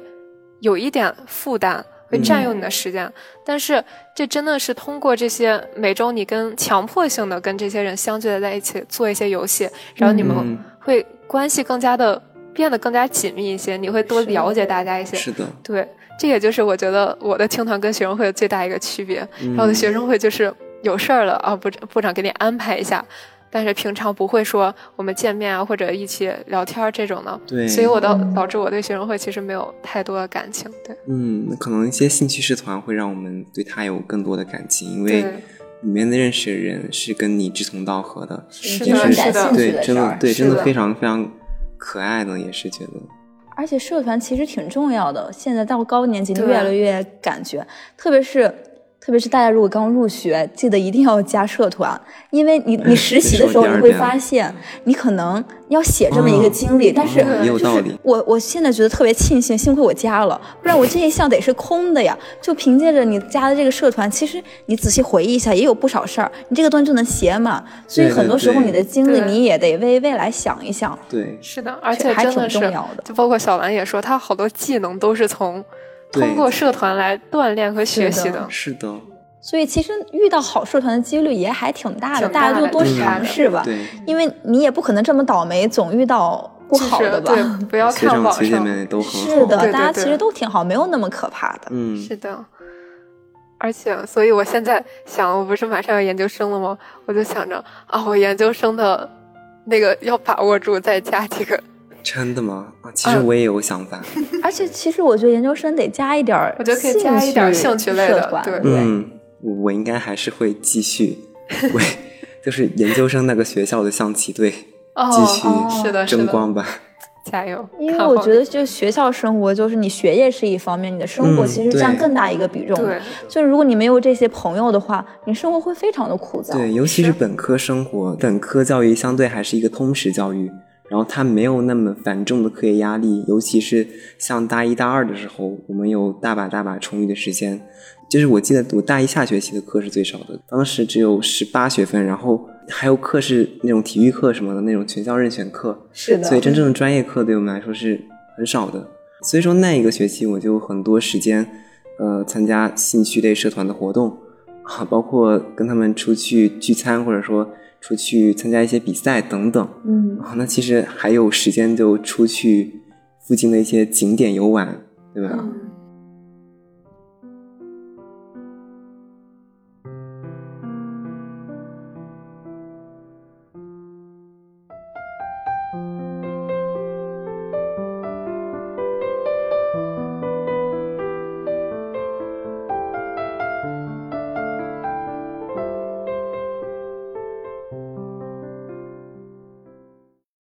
我们也就顺着刚刚说到的这个大一下学期这段时间，来说一说我们这个出游的经历吧。嗯其实刚到北京的时候，大一上学期我玩的也是有很多很多的时间的。就但是当时其实我是一个自理能力可能比较差，就刚出入到这个大城市，最开始没有什么经验，就会非常怕。嗯，就比如说会非常怕坐过站，就是哦或者说坐公交车、坐那个高铁那个坐反的方向，然后回不来，对我就会非常害怕这种事情发生。但后来两次、三次的就自己轻车熟路了，就慢慢多了很多一个人骑行或者说一个人乘公共交通出行的这样的经历。嗯就当然不管是自己一个人出去，也有是和舍友，然后包括和高中的一些朋友出去玩儿。就我记得很清楚，嗯，我们国庆的时候，嗯，因为我们提前两天放假嘛，可能是九月二十九号、三十号，可能刚好是一个周末。然后我们二十九号的时候，就我和我的舍友，然后和当时的一些其他朋友，就去了长城。然后当时人比较少，就体验了一下不到长城非好汉的感觉。当然，我可能研究生还会继续去吧，因为其实也只算去过一次。然后包括去故宫，可能也真正的只去过一次，是跟我国学社的朋友一起去的。嗯，然后我记得还很清楚的就是，我也是国庆的期间，我跟我几个高中时期的朋友。就高中时期的同学，他们可能分散在北京各个高校，然后那个国庆的假期，我们就约出来一起玩耍。就我们当时去的玉渊潭，去的中央电视塔，然后一起，呃，可能是白天在逛玉渊潭吧，然后晚上的时候，傍晚的时候去那个中央电视塔，然后买了那个票，坐到了非常高的那个天台上面，然后就可以俯瞰。整个北京城的，呃，晚上的夜景，就是五光十色的各种车水马龙，是非常多的灯灯光璀璨。嗯，然后当时那个平台上，啊，风非常大，就因为非常高嘛。其实已经十月份，也有一点点冷了，就那种快要到秋天的感觉。因为北京入秋还是比较快的，是对，可能到十月份就比较凉爽了。然后当时在那个很高的平台上，就那种在呼呼的狂风当中大声的叫喊，嗯，然后对，然后当时我们还给我们各自的父母通电话，哎，就在那个很高的地方，天啊，就很有很有意思，想起来是。然后还有就是像比如说去玉渊潭，就看樱花嘛，嗯，觉得应该你们也有去，经常。对吧？然后像紫竹院、陶然亭，平时也去散散步什么的。所以说，我觉得我出游这方面的经历也算是比较丰富吧，尤其是大一这段时间。是的，也是通过这样出游的经历去开拓了一下自己的眼界，就充分的发挥了北京周边的这样一个旅游的资源。不敢说去了所有的地方嘛，但至少有名的景点大部分都去过了。然后我也每次出完游就会收集那个票嘛，就今天也带了这个相片。这个是这个是当时出游的，这个是当时去爬长城的时候。哇，真好！对对对对，然后这个是就是晚白天的这个中央电视塔，然后这个是晚上的这个中央电视塔。哦，你自己拍的吗？都是。对对，这是我当时自己拍的。然后这个啊，这个是。北京的一些街道，那个是后海是吧？那个对，这个是南锣鼓巷的这个门啊。这次是我在我们这个学校的学长学姐，高中的学长学姐带我们去的啊。我们也会大二、大三、大四的学长学姐请每年大一新入学的新生，对，然后再比如说这个门票，对，这个对这个票是嗯，在学对 对。对对，这个票是在校内看一些演出，话剧团嘛，你们知道吗？哦，就是那个，他有很多在那个会堂打广告，对对对对。然后记得非常清楚的，就大一下学期看了一个叫《风声》，然后大一上学期看了这个《罗密欧与朱丽叶》。对，哇，好棒，好棒！这个就是参观一些展览。对，像这个，比如说这个应该是参加园艺，就是植物园。然后这个应该是军博吧？啊，北京这个是北展，对北展。对。然后这个是，对，然后这个就很多了，就是圆明园，然后颐和园，然后军博，然后玉渊潭、陶然亭跟月坛公园，各种展。然后对，然后还有这个纪念馆，对这个长城。对，然后这个是，然后这个是上学期快离校的时候，我妈还给我买了这个展，去的那个一个人去的，还还拍了一个 vlog。哇，真不错！三馆联票，这太棒了。对，然后这个是上学期跟两个朋友去奥森公园，对，就那个电瓶车。哦，对。哎，这是不是如果就是你家里发生火灾了，你就冲出去先把它救出来？有可能。珍贵的回忆都在这儿，太不错了。讲完可能来北京之后还有一些高中同学还是什么的，但是我来北京之后，我感觉就跟我玩的好的朋友好像都没有在这个城市，所以我在这个城市出游的大部分的时候都是跟我的室友，比如大白菜他们，还有我的前男友一起的。我记得我是大一上的时候，我们课还比较多，然后到了大一下，我们课就不怎么多了。然后我当时记得应该只有八节课吧，还加上体育课和一些思政类的课。然后当时我就想着说，那这这个好时间不得把北京好好玩玩？对。然后又恰巧在这个时候，我也谈恋爱了，然后就有这么一个机会。我跟我的前男友其实还去过北京挺多地儿的，然后各种博物馆呢，各种公园呢，然后都逛过。嗯，然后我印象其实挺深刻的，应该是，嗯，国庆游行期间，也是那个时候，就是我们白天要训练嘛，嗯，但是我的晚上还能穿梭在各个公园里边，就是散，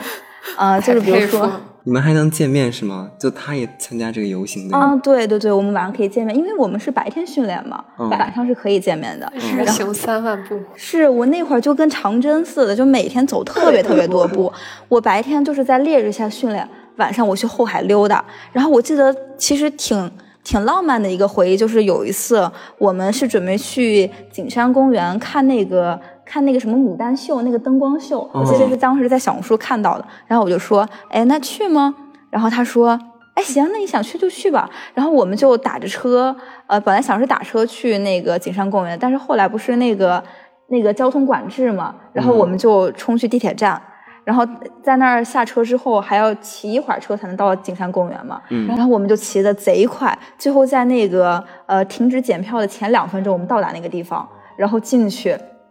然后看那个秀，哎，其实说真的，那秀没啥可看的，我觉得还不如我们学校的牡丹花呢。但是就是我记得那条路上，在在那条应该不叫长安街吧，在它的辅路上，就是支路上骑车的那个感觉，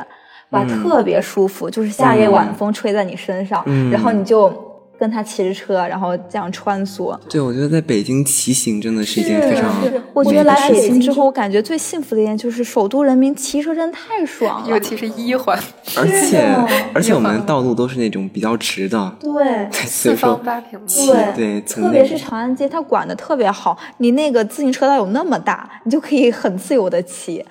然后我们当时还有一次，记得是去西单玩还是怎么着，然后我们就骑着车穿过那个北京的那个胡同里头，嗯，然后就感觉到，哎，这个首都的文化底蕴就是不一样啊，真是，真是太好了。我当时就觉得，哎，那我当时选这个城市真是没选错，太好玩了。对。然后后来去各种博物馆，然后天文馆、各种公园，然后都逛完了，然后。我记得有一次也是在大一下的时候，是跟室友们一起，因为我们学校其实地理位置特别好啊，嗯，然后我们去哪儿玩都方便，因为那是一个星期四下午没有课，嗯，然后我们就说，那我们去故宫玩吧，然后就这样，我们在十二点多的时候，我们马上买了票，然后就去了故宫，然后就穿着那个中轴线走了一下，然后就逛完了，然后去吃火锅。我后来就是，其实我当时玩的时候，并没有觉得有多么的，就有有那么的幸福，只是觉得还挺惬意的。后来我跟就是在别的地方上学的的高中同学说到这件事情，他们说啊，你可以这么轻而易举的就玩故宫啊，这也太幸福了。我那一刻觉得啊，这确实好幸福。就是反正感觉这大学四年学的不知道怎么样哈，反正玩的是玩的特别开心，的也挺好。我还特别感谢就是。我遇上了爱玩的室友大白菜之类的是吧？嗯，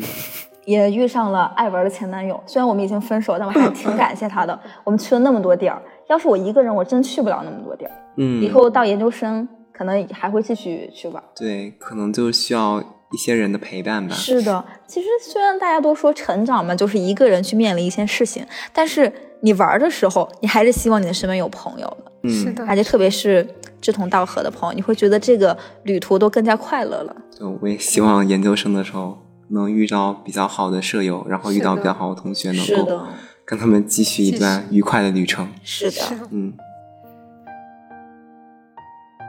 哎，说到这个出游，我就觉得，就虽然我是作为一个北京人，但其实北京好多景点儿。就我真的是没有去过，我真的是上了大学之后，因为我想着就是带着我的室友们逛一逛北京，然后我是跟着他们去去了北京的各大景点。结果你是跟着他们？对，是跟着他们，而且可能是就不是我自己想去，就是他们觉得哦要去北京就要看什么地儿，就可能你一直生活在这，你觉得你不觉得说那那就怎么好了，或者是有什么必要，但他们可能觉得就来了这么一下就要去，然后就跟着他们去，真是去了好多地方，就尤其是什么就是这种玉渊潭看樱花啊这种，就我原来就觉得哦那人挤人的有什么可看的，但他们想看，然后我也去看，然后就觉得哦挺不错的，是的，而且我觉得就是可能跟他们不一样，因为我家在北京嘛，然后。就是我周末基本上是回家的，因为我东西基本上不放在学校，就是衣服啊什么都放在家里面，就可能就也是会因此少了一些出游的经历。但不过因为我的中学同学大多也在本地上学，嗯，就是也是经常跟他们一起约约着这儿约着那儿，然后去他们的学校里面看一看这种的，嗯。然后现在想来还是觉得很幸运的一件事情吧，就是当时在疫情之前，然后我们课也比较少，然后我特地给自己排课，就是某一天一门课都不要有，就是可以专心的 happy 的这种，对，很明智的一个选择。是，然后当初因为我是一个特别喜欢旅游的人嘛，国庆啊、五一啊这种稍微长一点假期，我就说，我就跟我妈说，我说啊，我想出国。就现在想来真的是太幸福了那会儿，然后那会儿就是大学刚开学的时候，然后又去去美国，然后去塞班，然后去新加坡，去香港。哦，香港不是出国啊，就是这种的，就也挺庆幸当时去了这么多地儿吧，因为现在真的是没有什么机会了。是的，是的。所以说，我们刚刚聊到的很多都是疫情之前的事情了，就好像都比较久远了。现在想起来。因为疫情是我们大二暑假那一年，就是二零二零年初嘛，然后一九年末那个样子，是，就是那年寒假发生的。现在回头看，我觉得就是完全把我们大一到大三的生活完全切开了，分成了前三个学期跟后三个学期这样一个分水岭。然后昨天我才看那个小宇宙上推出了一个毕业问题的征集。然后下面有一个很火的留言，就说好像自己是买了一个毕业证一样，就三年来、四年来一直在家里上网课，然后在家里实习，就包括很多人都说大学就四年，然后疫情占了三年嘛，所以我觉得我们真的能非常能感同身受了。是的。那你们觉得疫情之后，我们的生活又发生了什么变化呢？或者说，疫情给我们的生活带来怎样的变化呢？我觉得，首先是，就是最大的改变，就是对我人生轨迹的一个改变吧。因为，就是现在去哪儿哪儿都不太方便了。然后我本来就是，就可能也跟家里的关系比较紧的那种。然后家里人又不想让我就出去啊，而且包括各地的防疫政策不同。嗯。然后就是。就首先从升学来讲吧，然后一开始自己想的可能是，哦，我大学学的英语，我将来研究生就是最好出国读一下，对，但是也是对，毕竟是学英语的，是的，就想着出国，嗯，出国锻炼锻炼自己的水平，是吧？嗯，然后现在，哎，也确实是我的能力有限，就是我不太放心自己的。独立生活能力，然后包括国外的这个疫情的一些措施啊，可能跟国内也不太一样，就最后还是选择在国内读研。然后包括也是因为疫情，我觉得对我们一八级，我们专四推迟了，专八也是对，连我们连大学都没考专八，是推迟，就觉得还是挺可惜的。不过。嗯，也是可能因为推迟了，导致就是你有更多时间准备它，可能也会从某些方面提高了一下我的成绩。是的，是的。我觉得就跟大白菜说的，其实这个疫情就总让我觉得，如果没有这个疫情，是不是我的人生会不一样一点儿？然后我的心态其实也发生挺大的变化的，因为疫情之前，就像大白菜说的，就是我们作为学语言的人，大概都有一个就是对于出国的规划。嗯，我当时也想的是读研深造应该要去国外，因为你学语言的总觉得如果你没有一个留学背景，就总觉得自己好像不纯正。嗯，但是呢，就是因为疫情嘛，嗯，就是家长其实也不放心你出去，因为你可能出去还可以，但是。外面的环境不一定是安全的，然后你回来也不是一件容易的事儿。嗯然后于是后来呢，就把重心基本上就要放在这个国内升学上。嗯然后心态方面，其实自己也改变了挺多的。就像我在开头说的，我感觉其实自己的性格，相比于以前的那种过于外向，变得稍微的内敛了一点儿，也是因为疫情的时候。因为其实很多很多的天儿，你是要自己一个人去面对一些嗯呃时光的，你要去打发一些时光。那个时候，你就会开始正视自己。你就开始明白说你这个到底想要什么，就是这个，这要万一真发生点事儿了，你又会怎么样？你会想一些比较深、深层次的问题。嗯当然，现在这一快乐了又不想了，确实是这样的感觉。然后，反正感觉自己的冲劲儿好像确实不如大一了。大一呢，我是特别坚定，我想着是以后应该是想要在大城市，或者是想要在北京，想要留下来。但是现在呢，觉得好像回省会也不是一件很糟的事儿。当然，现在百分之七八十的想法还是想在北京，因为我觉得 北京就是，我觉得北京这个城市太美好了，确就是实我觉得它可以承载很多你的梦想，或者是，而且你很多东西你好像也只能在这里完成。对，其实很多像实习，包括各种景点，你想你你回去你点你可能你就找不着更好的机会，但是你在北京你就是有更多的可能性。享受已经享受到了各种各样的便利，你你好你已经睁开眼睛看到外面更广阔的世界了。我现在好像还不太愿意就这么缩回去，但说不定呢，三年研究生读完了，说不定又给我打回去了，也不一定。对，反正心态都是在不断的改变的。是的，反正疫情让我更加的也沉淀一点了吧，开始去思考一些关于未来的嗯是的是的感觉自己也不能够再什么也不想了，因为也该想了。嗯，确实，感觉除了这种比较大方面的改变啊，就是其实我觉得对我们真正我们度过大学生活，就改变也真的非常大。因为原来我们学校，就是你会觉得学校进出是一件很自由的事情，是的，然后你看，我可以去我朋友的学校，我朋友可以来我的学校。当时我们还就是规划着说毕业典礼了的，可以邀请他们来吗看。对，然后啊而且当时觉得家长肯定也是可以来参加我们的毕业典礼。就现在想想都觉得，天方夜谭了。对，都是不太可能的事情了。哇，我是我现在都回忆不起来，我大一下学期竟然在那些 top 二学校转来转去，我就每周都要去一次。我现在想，这简直是一件不可能的事情。哎，反正疫情还是挺大变化的。那我刚刚不是说那个大四的时候，上学期也去了两次北大嘛？但其实也是通过我在北大的同学，然后他给我填写各种各样的哦申请，然后我要把什么核酸证明发给他。总之也是经历了非常麻烦的流程。麻烦。到现在，最近北京那个疫情防控更紧张了嘛，肯定是就没有这样的机会了。对，是，就现在回过头来去想，就大一大二的时候，就仿佛就像被一层薄薄的雾给笼罩住了，就有一种非常不真切的感觉。都感觉，应该那是我们经历过的吗？都开始怀疑，以前外卖还能送到楼底下呢。就你根本没有想到，就是未来某一天，口罩，然后像绿码，然后像核酸证明会，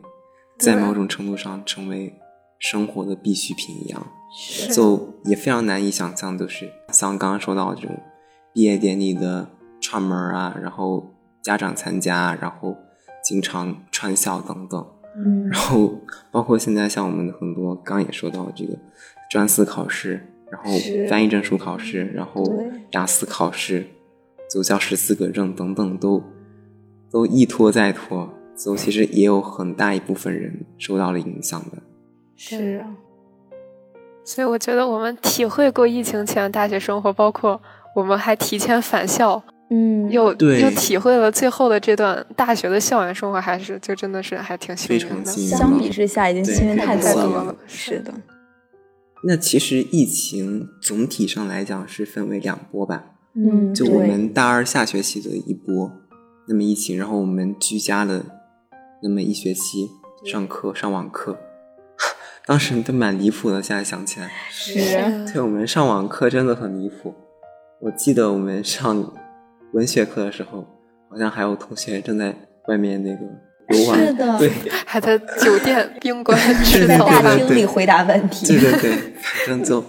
很有意思，也也会经常闹出一些非常好玩的事情。是的，比如说什么点名之类的，就比如说我们可能八点上课嘛，我们在家里就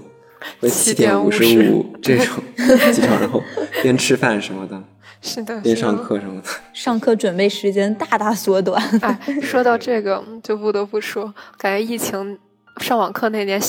就是二外没好好学，导致考研的时候只能考专硕，不能考学硕。那到了大三这一年，其实还好啊，就是我们都可以返校正常的上学了，至少啊，虽然说也是一个常态化的管控，就可能大家要注意戴口罩什么的，但实际上我们都还能够在校学习，然后。线下的面对面的上课，但是大三的时候，我们几个应该也都比较忙了。嗯，就大三我反正是比较埋头学业的，然后尤其是大三上学期的时候，我觉得大三上学期我们的课首先学分变多了，嗯，然后第二个难度也变大了，对，然后包括那一学期我还自己参加了一些翻译竞赛等等，就给自己找了其他的一些事情。啊，现在想起来，大三上学期可能真的是最充实的一段时间，也是我最投入学习的一段时间。嗯，那你们觉得你们大三的时候是不是也有类似的感受？就是我觉得，首先大三，因为可能前前后后准备几个考试吧，就是专四、开题，包括我之前没考六级，对，大三下学期的那主要是对对对。大三上也是各种课，就疫情刚回来，对，感觉那会儿也是那会儿的校园风控的管理其实没有现在这么严格，对，就还是可以出去玩玩什么的，自由的出入，对，还好，对，是的，那会儿感觉好像一切都结束了，又进入新生的感觉。就 说真的，想不到今年又严重起来，还影响我们这么多。是啊，是的，是的。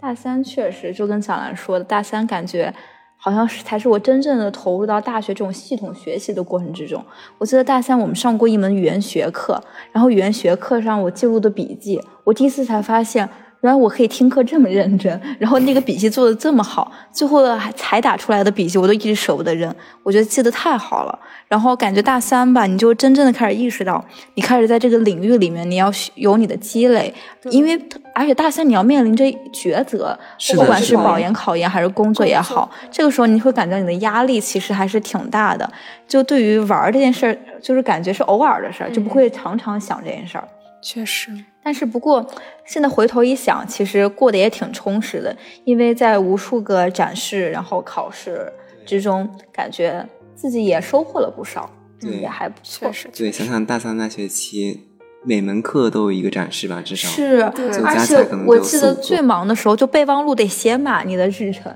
就所有的东西。是的，是的。被你这么一说，我就想起来了，对吧？大三。那十一月、十二月，我是有记一个自己的日程表的，然后每天我也是，我也是，因为太忙了，你必须得写下来。对，哎，当时我记得就是在那个苹果那个就是日历里面填自己每天那种要做的事儿，最后感觉每一个小格子好像都有，基本上都填满了。对，都填感觉属于那那一年的时候是满的。是的，是的，对，而且可能那段时间的课程也从一个。比较基础的听说读写的课，变成了专业性更强的语言学、文学、翻译这类的课，而且感觉难度提升了挺多的。是的，对，都是四学分的课。是的。然后，而且可能也想，大家都开始有意识的说，好像就要进入一个。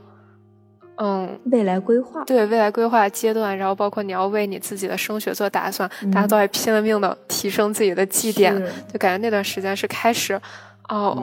有意识的说哦，我需要开始真的要好好学习，对的那种感觉。而且就是跟刚刚大白菜提到的一样，我们在大三下的时候其实考了蛮多考试的。我记得最后的几个月是我们是一周考六级。一周考专四，然后专四之后马上就要考开题，然后还有期末考试，是全部都夹杂在一起。因为我们哎呀，也是大一大二自己太没规划了，什么事儿都堆到大三。当时刚考完专四，其实很多人都已经解放了嘛，但是我们整个寝室基本上都要考第二天的 CAT。对，我记得当时我还在我的那个什么备忘录里边写一下，我说，哎，再坚持一下，说不定就柳暗花明了。其实当时其实感觉压力还挺大的，因为就是感觉这种考试是你作为应专生，你还是得要考好的东西。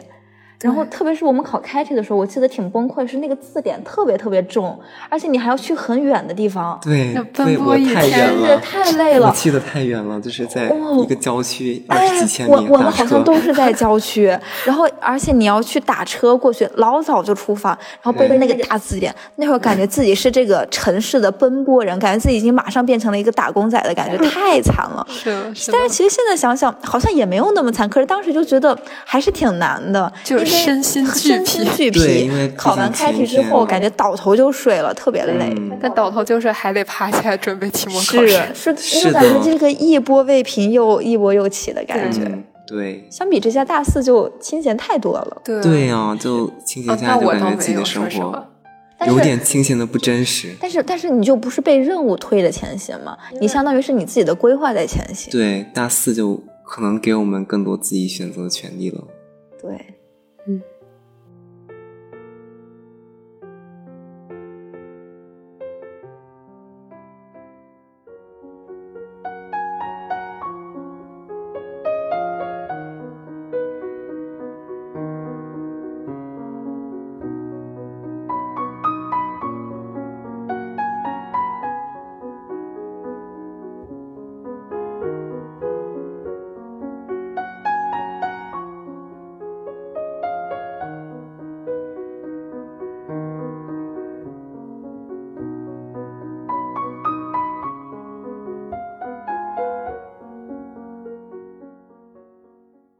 刚其实也说了，大三就是相当于我们一个选择的分水岭吧。就可能有些人会选择保研，有些人会选择考研，然后有些人可能出国的计划，就像你们刚刚说的，嗯就遭到了这种打破，对就确实是打断了我们各方面的计划跟节奏吧。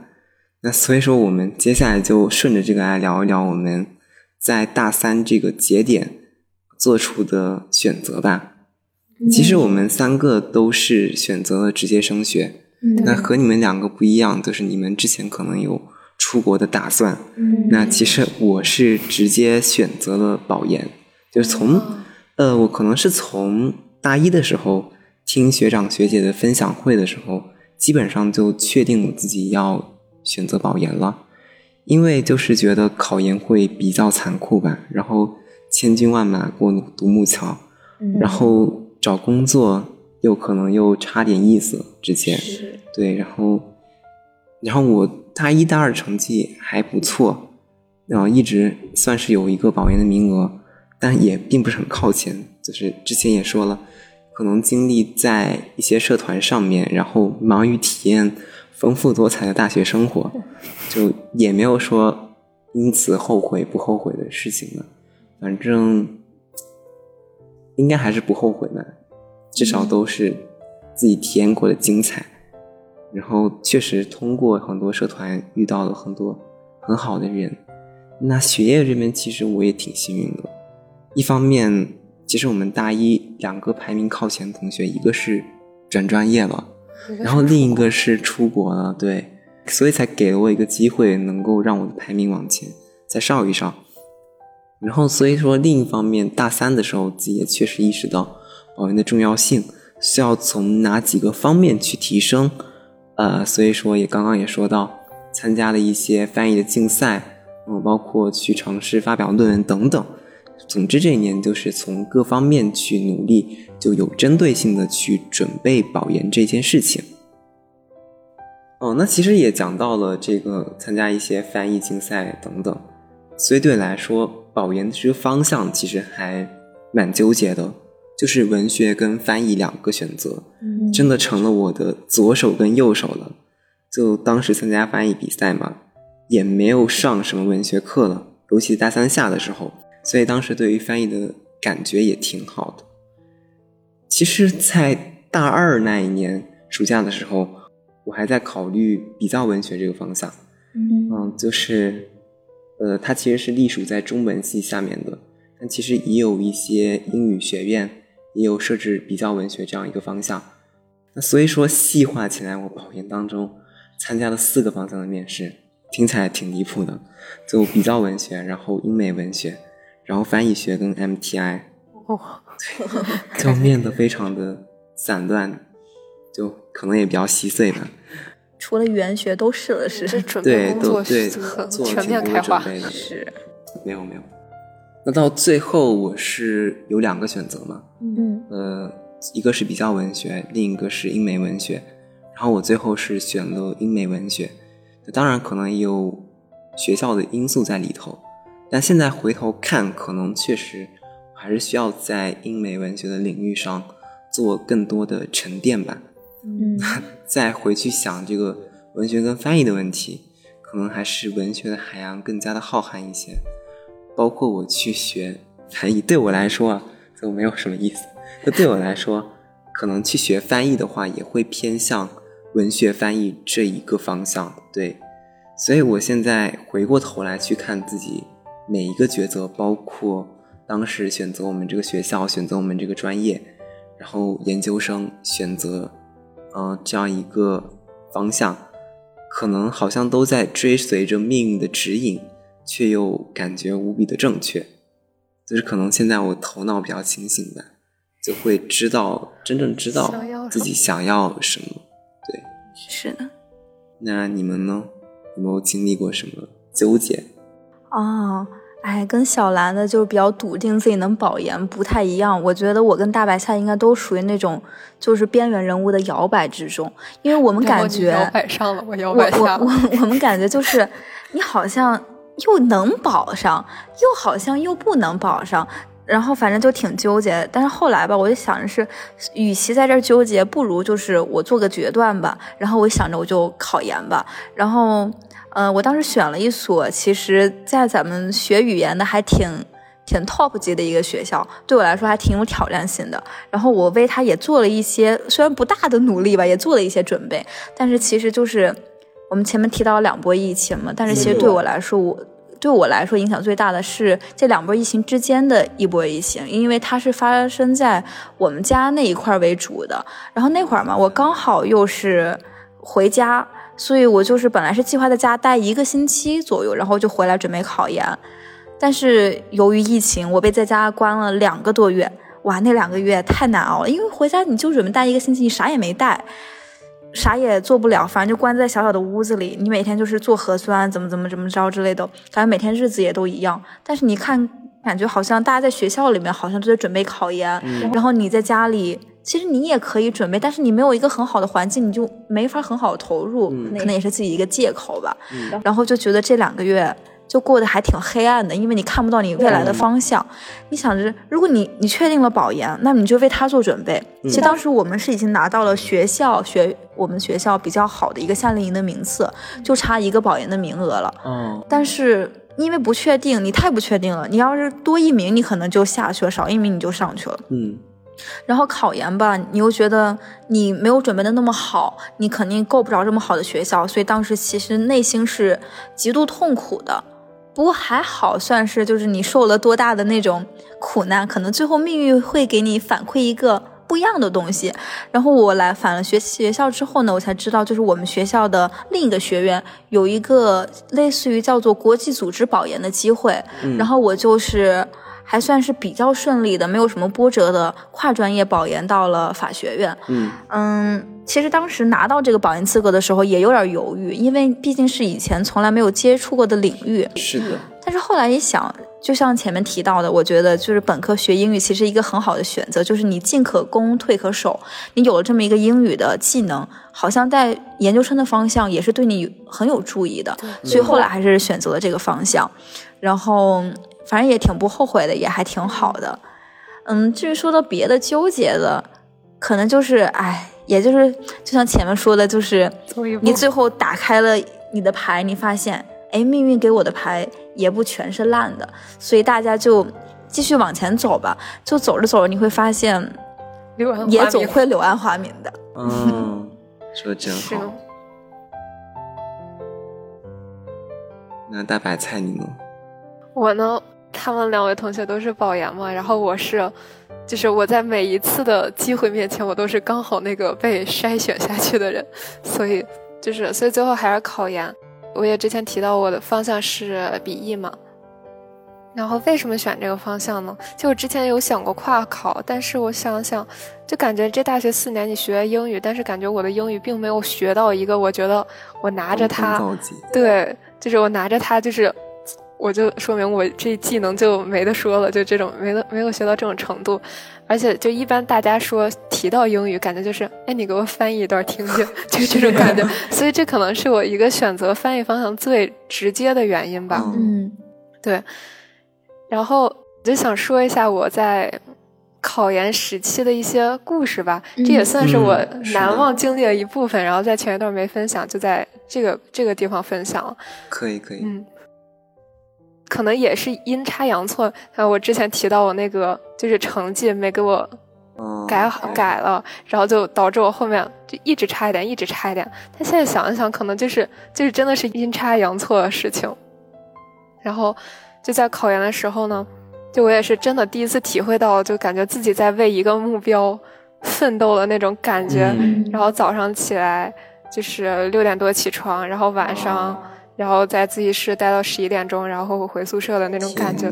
就是当时是真的挺累的，但是。就是我自己在那一刻也会想，哎，你之后想到这一刻的时候，你肯定会很怀念，是，对对对，所以就是也是这就是自己这么一步一点一点熬过来了。然后包括我在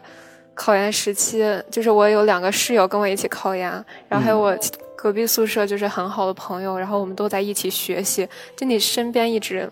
就感觉有人支持你，有人陪伴你，对。然后包括，哎，就是再提一个人吧，就是我考研时期的。就是一直坐在我旁边的一个同学，他的状态就是特别稳定的那种，然后他的时间也特别稳定，然后能够激励到而且感觉就是坐在旁边很踏实，因为他是感觉学的很踏实，不急不躁那种人，就感觉他是在我就是我能考上研，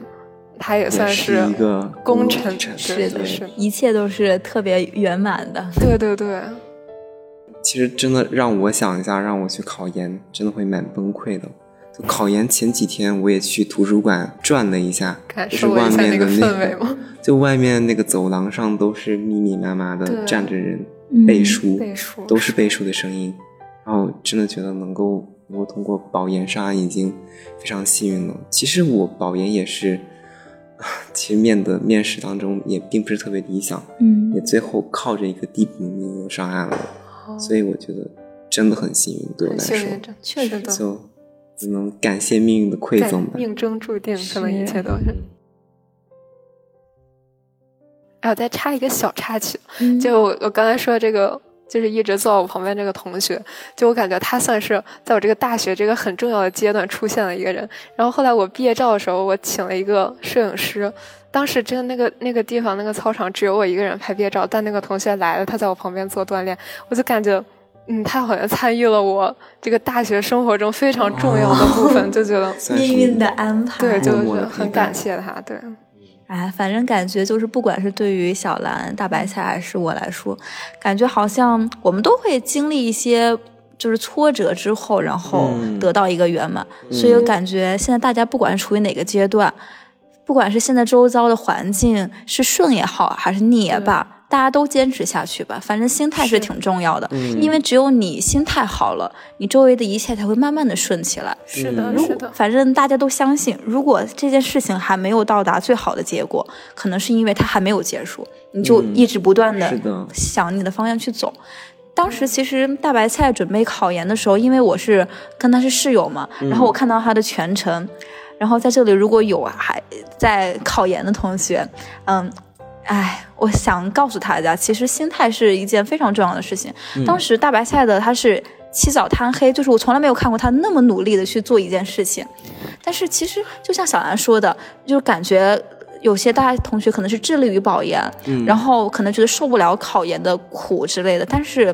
其实不是这回事儿，就是每个人。只要你到了这个时候，你需要做这个事儿，你坚信自己能做好，那你就一定能做好。就是大家不要给自己预设是一个怎样的情况，就是就想象自己无论在哪哪一个赛道里面，我都能打出最好的成绩来，是那么你就一定会打出好成绩。嗯，就像我当时看着大白菜，我就觉得他一定能考到一个很好的成绩。嗯，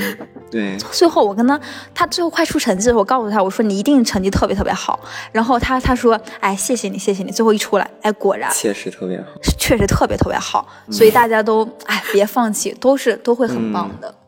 其实听着小黄鸭说大白菜，他看着他整个考研的历程，其实我在保研当中也遇到了一些特别特别优秀的人，也是相当于彼此这一条路上互相的见证者吧。嗯，是我真的觉得非常幸运，就我通过保研这样的夏令营，或者说预推免的考核，可以说是算是遇到了全国应专生当中顶尖的对最最优秀的那一批人。是的，是的。就我通过跟他们结识，我能感觉到不仅仅是他们专业知识上的扎实，就其实很多人都是有这样竞赛的履历，或者说论文的经历。比如说像这个外研社国才杯，就是很多一些人都是至少省奖或者说国家级的奖项。嗯就其实这些都还是次要的，其实更让我感慨的是，他们有些人跟我保同样的方向，他们对文学也是抱着相同的热忱，然后其实也非常非常的善良，非常非常的愿意和我互相安慰，嗯、互相分享，不管是一些信息上的分享，也有说也有一些情绪上的分享，就是让我用四个字去形容他们，真的应该就是与荣有焉吧，哦。甚至是就是何德何能能够跟他们在同一个营里，就或者何德何能未来能他跟他们成为同学。我真的觉得他们为我的生命打开了某一扇大门吧，嗯就包括在保研之后的相当一段时间里，嗯我还会跟我这些在保研当中认识的朋友交流。那段时间刚好大家都刚保完的一段时间，所以说这种联系就是情感上的维系还没有那么快的断掉。哦所以我们有时候在白天聊，晚上也聊，甚至有时候会聊到深夜的两三点、三四点这样。嗯就会聊各种吧，可能会聊到文学，聊加缪啊，聊叶芝啊，可能也会聊到未来的一些打算跟想法，然后会聊各自的性格和感情，然后也会聊到一些在各自学校发生的一些有趣的事情，就甚至还会给对方写邮件、写信，哦真的是非常非常难得的回忆了。所以我觉得，在去年九月二十八号之后的那一段时间，对我来说是特别特别幸福、特别特别充实的。就你能够闲下来看书，然后能跟朋友们约出去玩耍，然后能跟一些志同道合的朋友去漫谈一些深入的话题，一些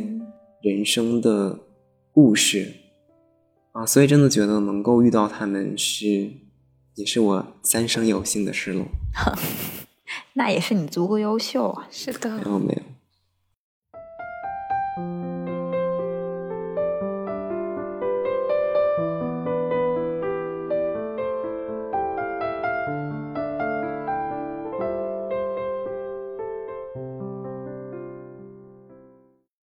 啊，那所以说我们很幸运的都有各自的着落了，都能够选择一个国内升学，嗯未来还都在继续在对，未来还能在北京继续见面。那你们对于读研之后的规划有没有什么想法呢？嗯，就比如说读研的期间怎么安排这三年或者两年？就比如说读不读博这样的事情，你们有没有想过这件事？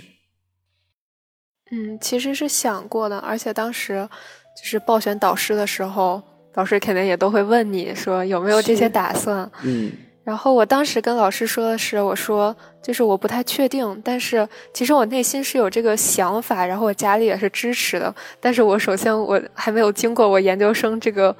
浅跨入学术门槛的这段路，我不太确定我自己有没有这个实力，或者有没有这个嗯信心可以完成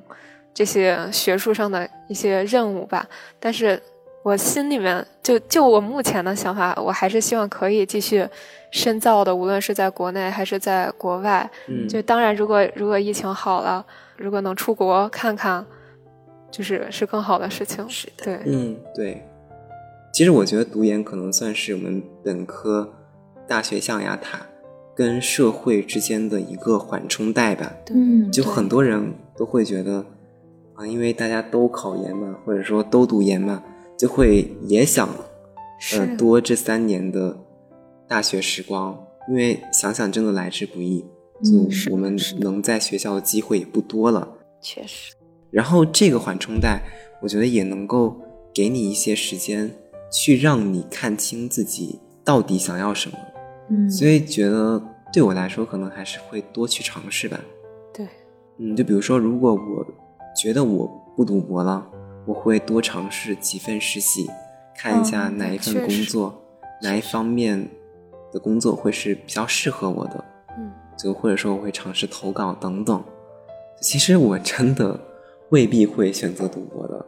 虽然说周边的人、一些老师或者说家长他们会比较期待你读博，然后进入高校任教，有一份哦相对稳定的收入，是的，非常这是他们眼中比较理想的一个情况吧。家长眼中理想的工作，对对对，是的。然后可能有些同学也会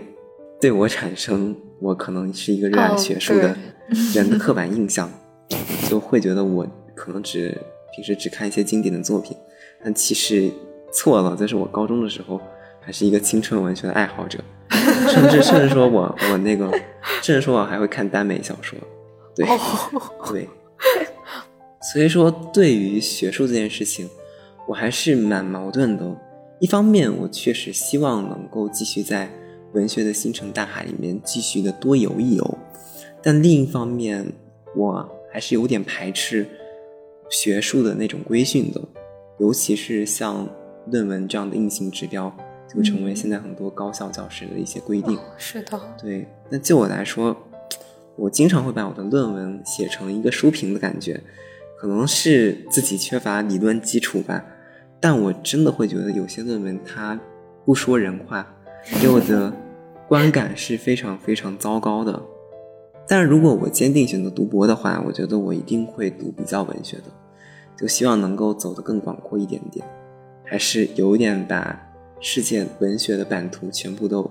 纳入自己的心中的一种野心吧。就从去年的九月到现在，也看了一些非英美文学的作品，就外国文学作品，就比如说莱姆的《索亚里斯星》，然后像韩国作家，然后也是导演李沧东写的那个《陆川有许多份》，也是去年豆瓣前十的一本书。嗯，算是希望能够填补呃研究生没学笔文的一个遗憾吧，也是一个进入中文系的一个梦想。是的。嗯，我觉得我可能是就是在场唯一一个转了一个方向的人，所以可能在研究生的生涯，我的主要的精力应该会放在就是了解啊、国际法这样一个内容上。嗯，但是因为我学的是那个法硕非法学嘛，所以我就想想，就是深造的时候，可能在国内读博的可能性可能不太大。如果有可能的话，可能去国外读一个什么法学的学位。但是如果没有这个机会的话，那就像小兰说的，可能会在呃国内去多找几份实习，因为毕竟在这样一个领域，我是完全空白的，去尝试，不管是律师也好，法务也好，或者什么也好，都多尝试吧。对，我觉得通过尝试真的能够让你明白自己想要什么。是的，反正对于未来有信心，也希望能做好。嗯，嗯嗯，是的，是的。是的，是的。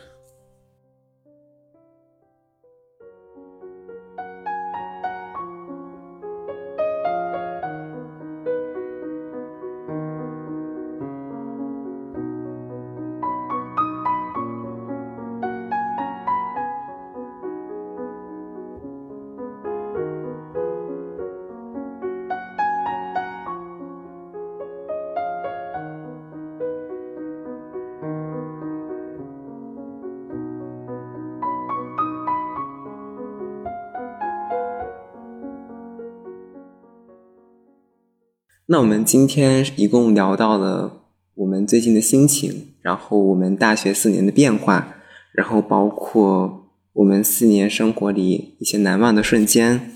然后包括我们各自在大三、大四的人生节点做的不同的选择。那也聊的非常非常多了，大概也进入到节目的尾声阶段了。那在节目的最后，你们有没有什么想说的吗？就比如说对自己、对朋友、对这档播客的听众都可以，或者说有什么想要实现的愿望吗？也能分享吗？嗯，那我先来说一说吧。用我在致谢里面写的话，就是首先就是对大家，无论是我的朋友、我的老师，还有一些经常在校园里相遇但是不认识的人，都说谢谢你们的出现。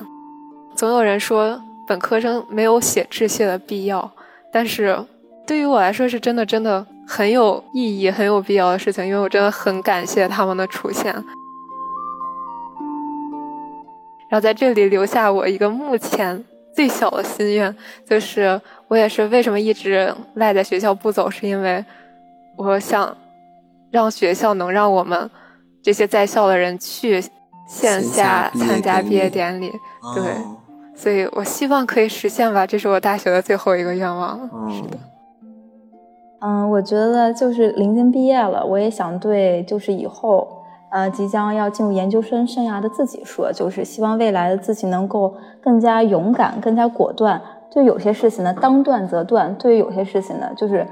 嗯，该前进的时候一定要争取到。然后呢，就像刚刚大白菜说的，这个本科四年确实过得。太完美了，太幸运了，嗯，所以非常感谢遇到的每一个人。希望大家都在未来的生涯里面一切顺利，然后，嗯，工作的工作顺利，然后就业的、考研的、保研的都一切都顺利。嗯，就也顺着你们刚刚说到的，我也觉得确实在本科四年遇到了非常非常多好的人，但是现在又想想很可惜，在大四的这一个最后一个学期里。有些人可能没有办法再见面了，然后有些人可能更早的离开了这个学校。哦，就现在想起来，真的有一些很好的同学，他们没有返校，真的很遗憾。然后我之前其实一直在想，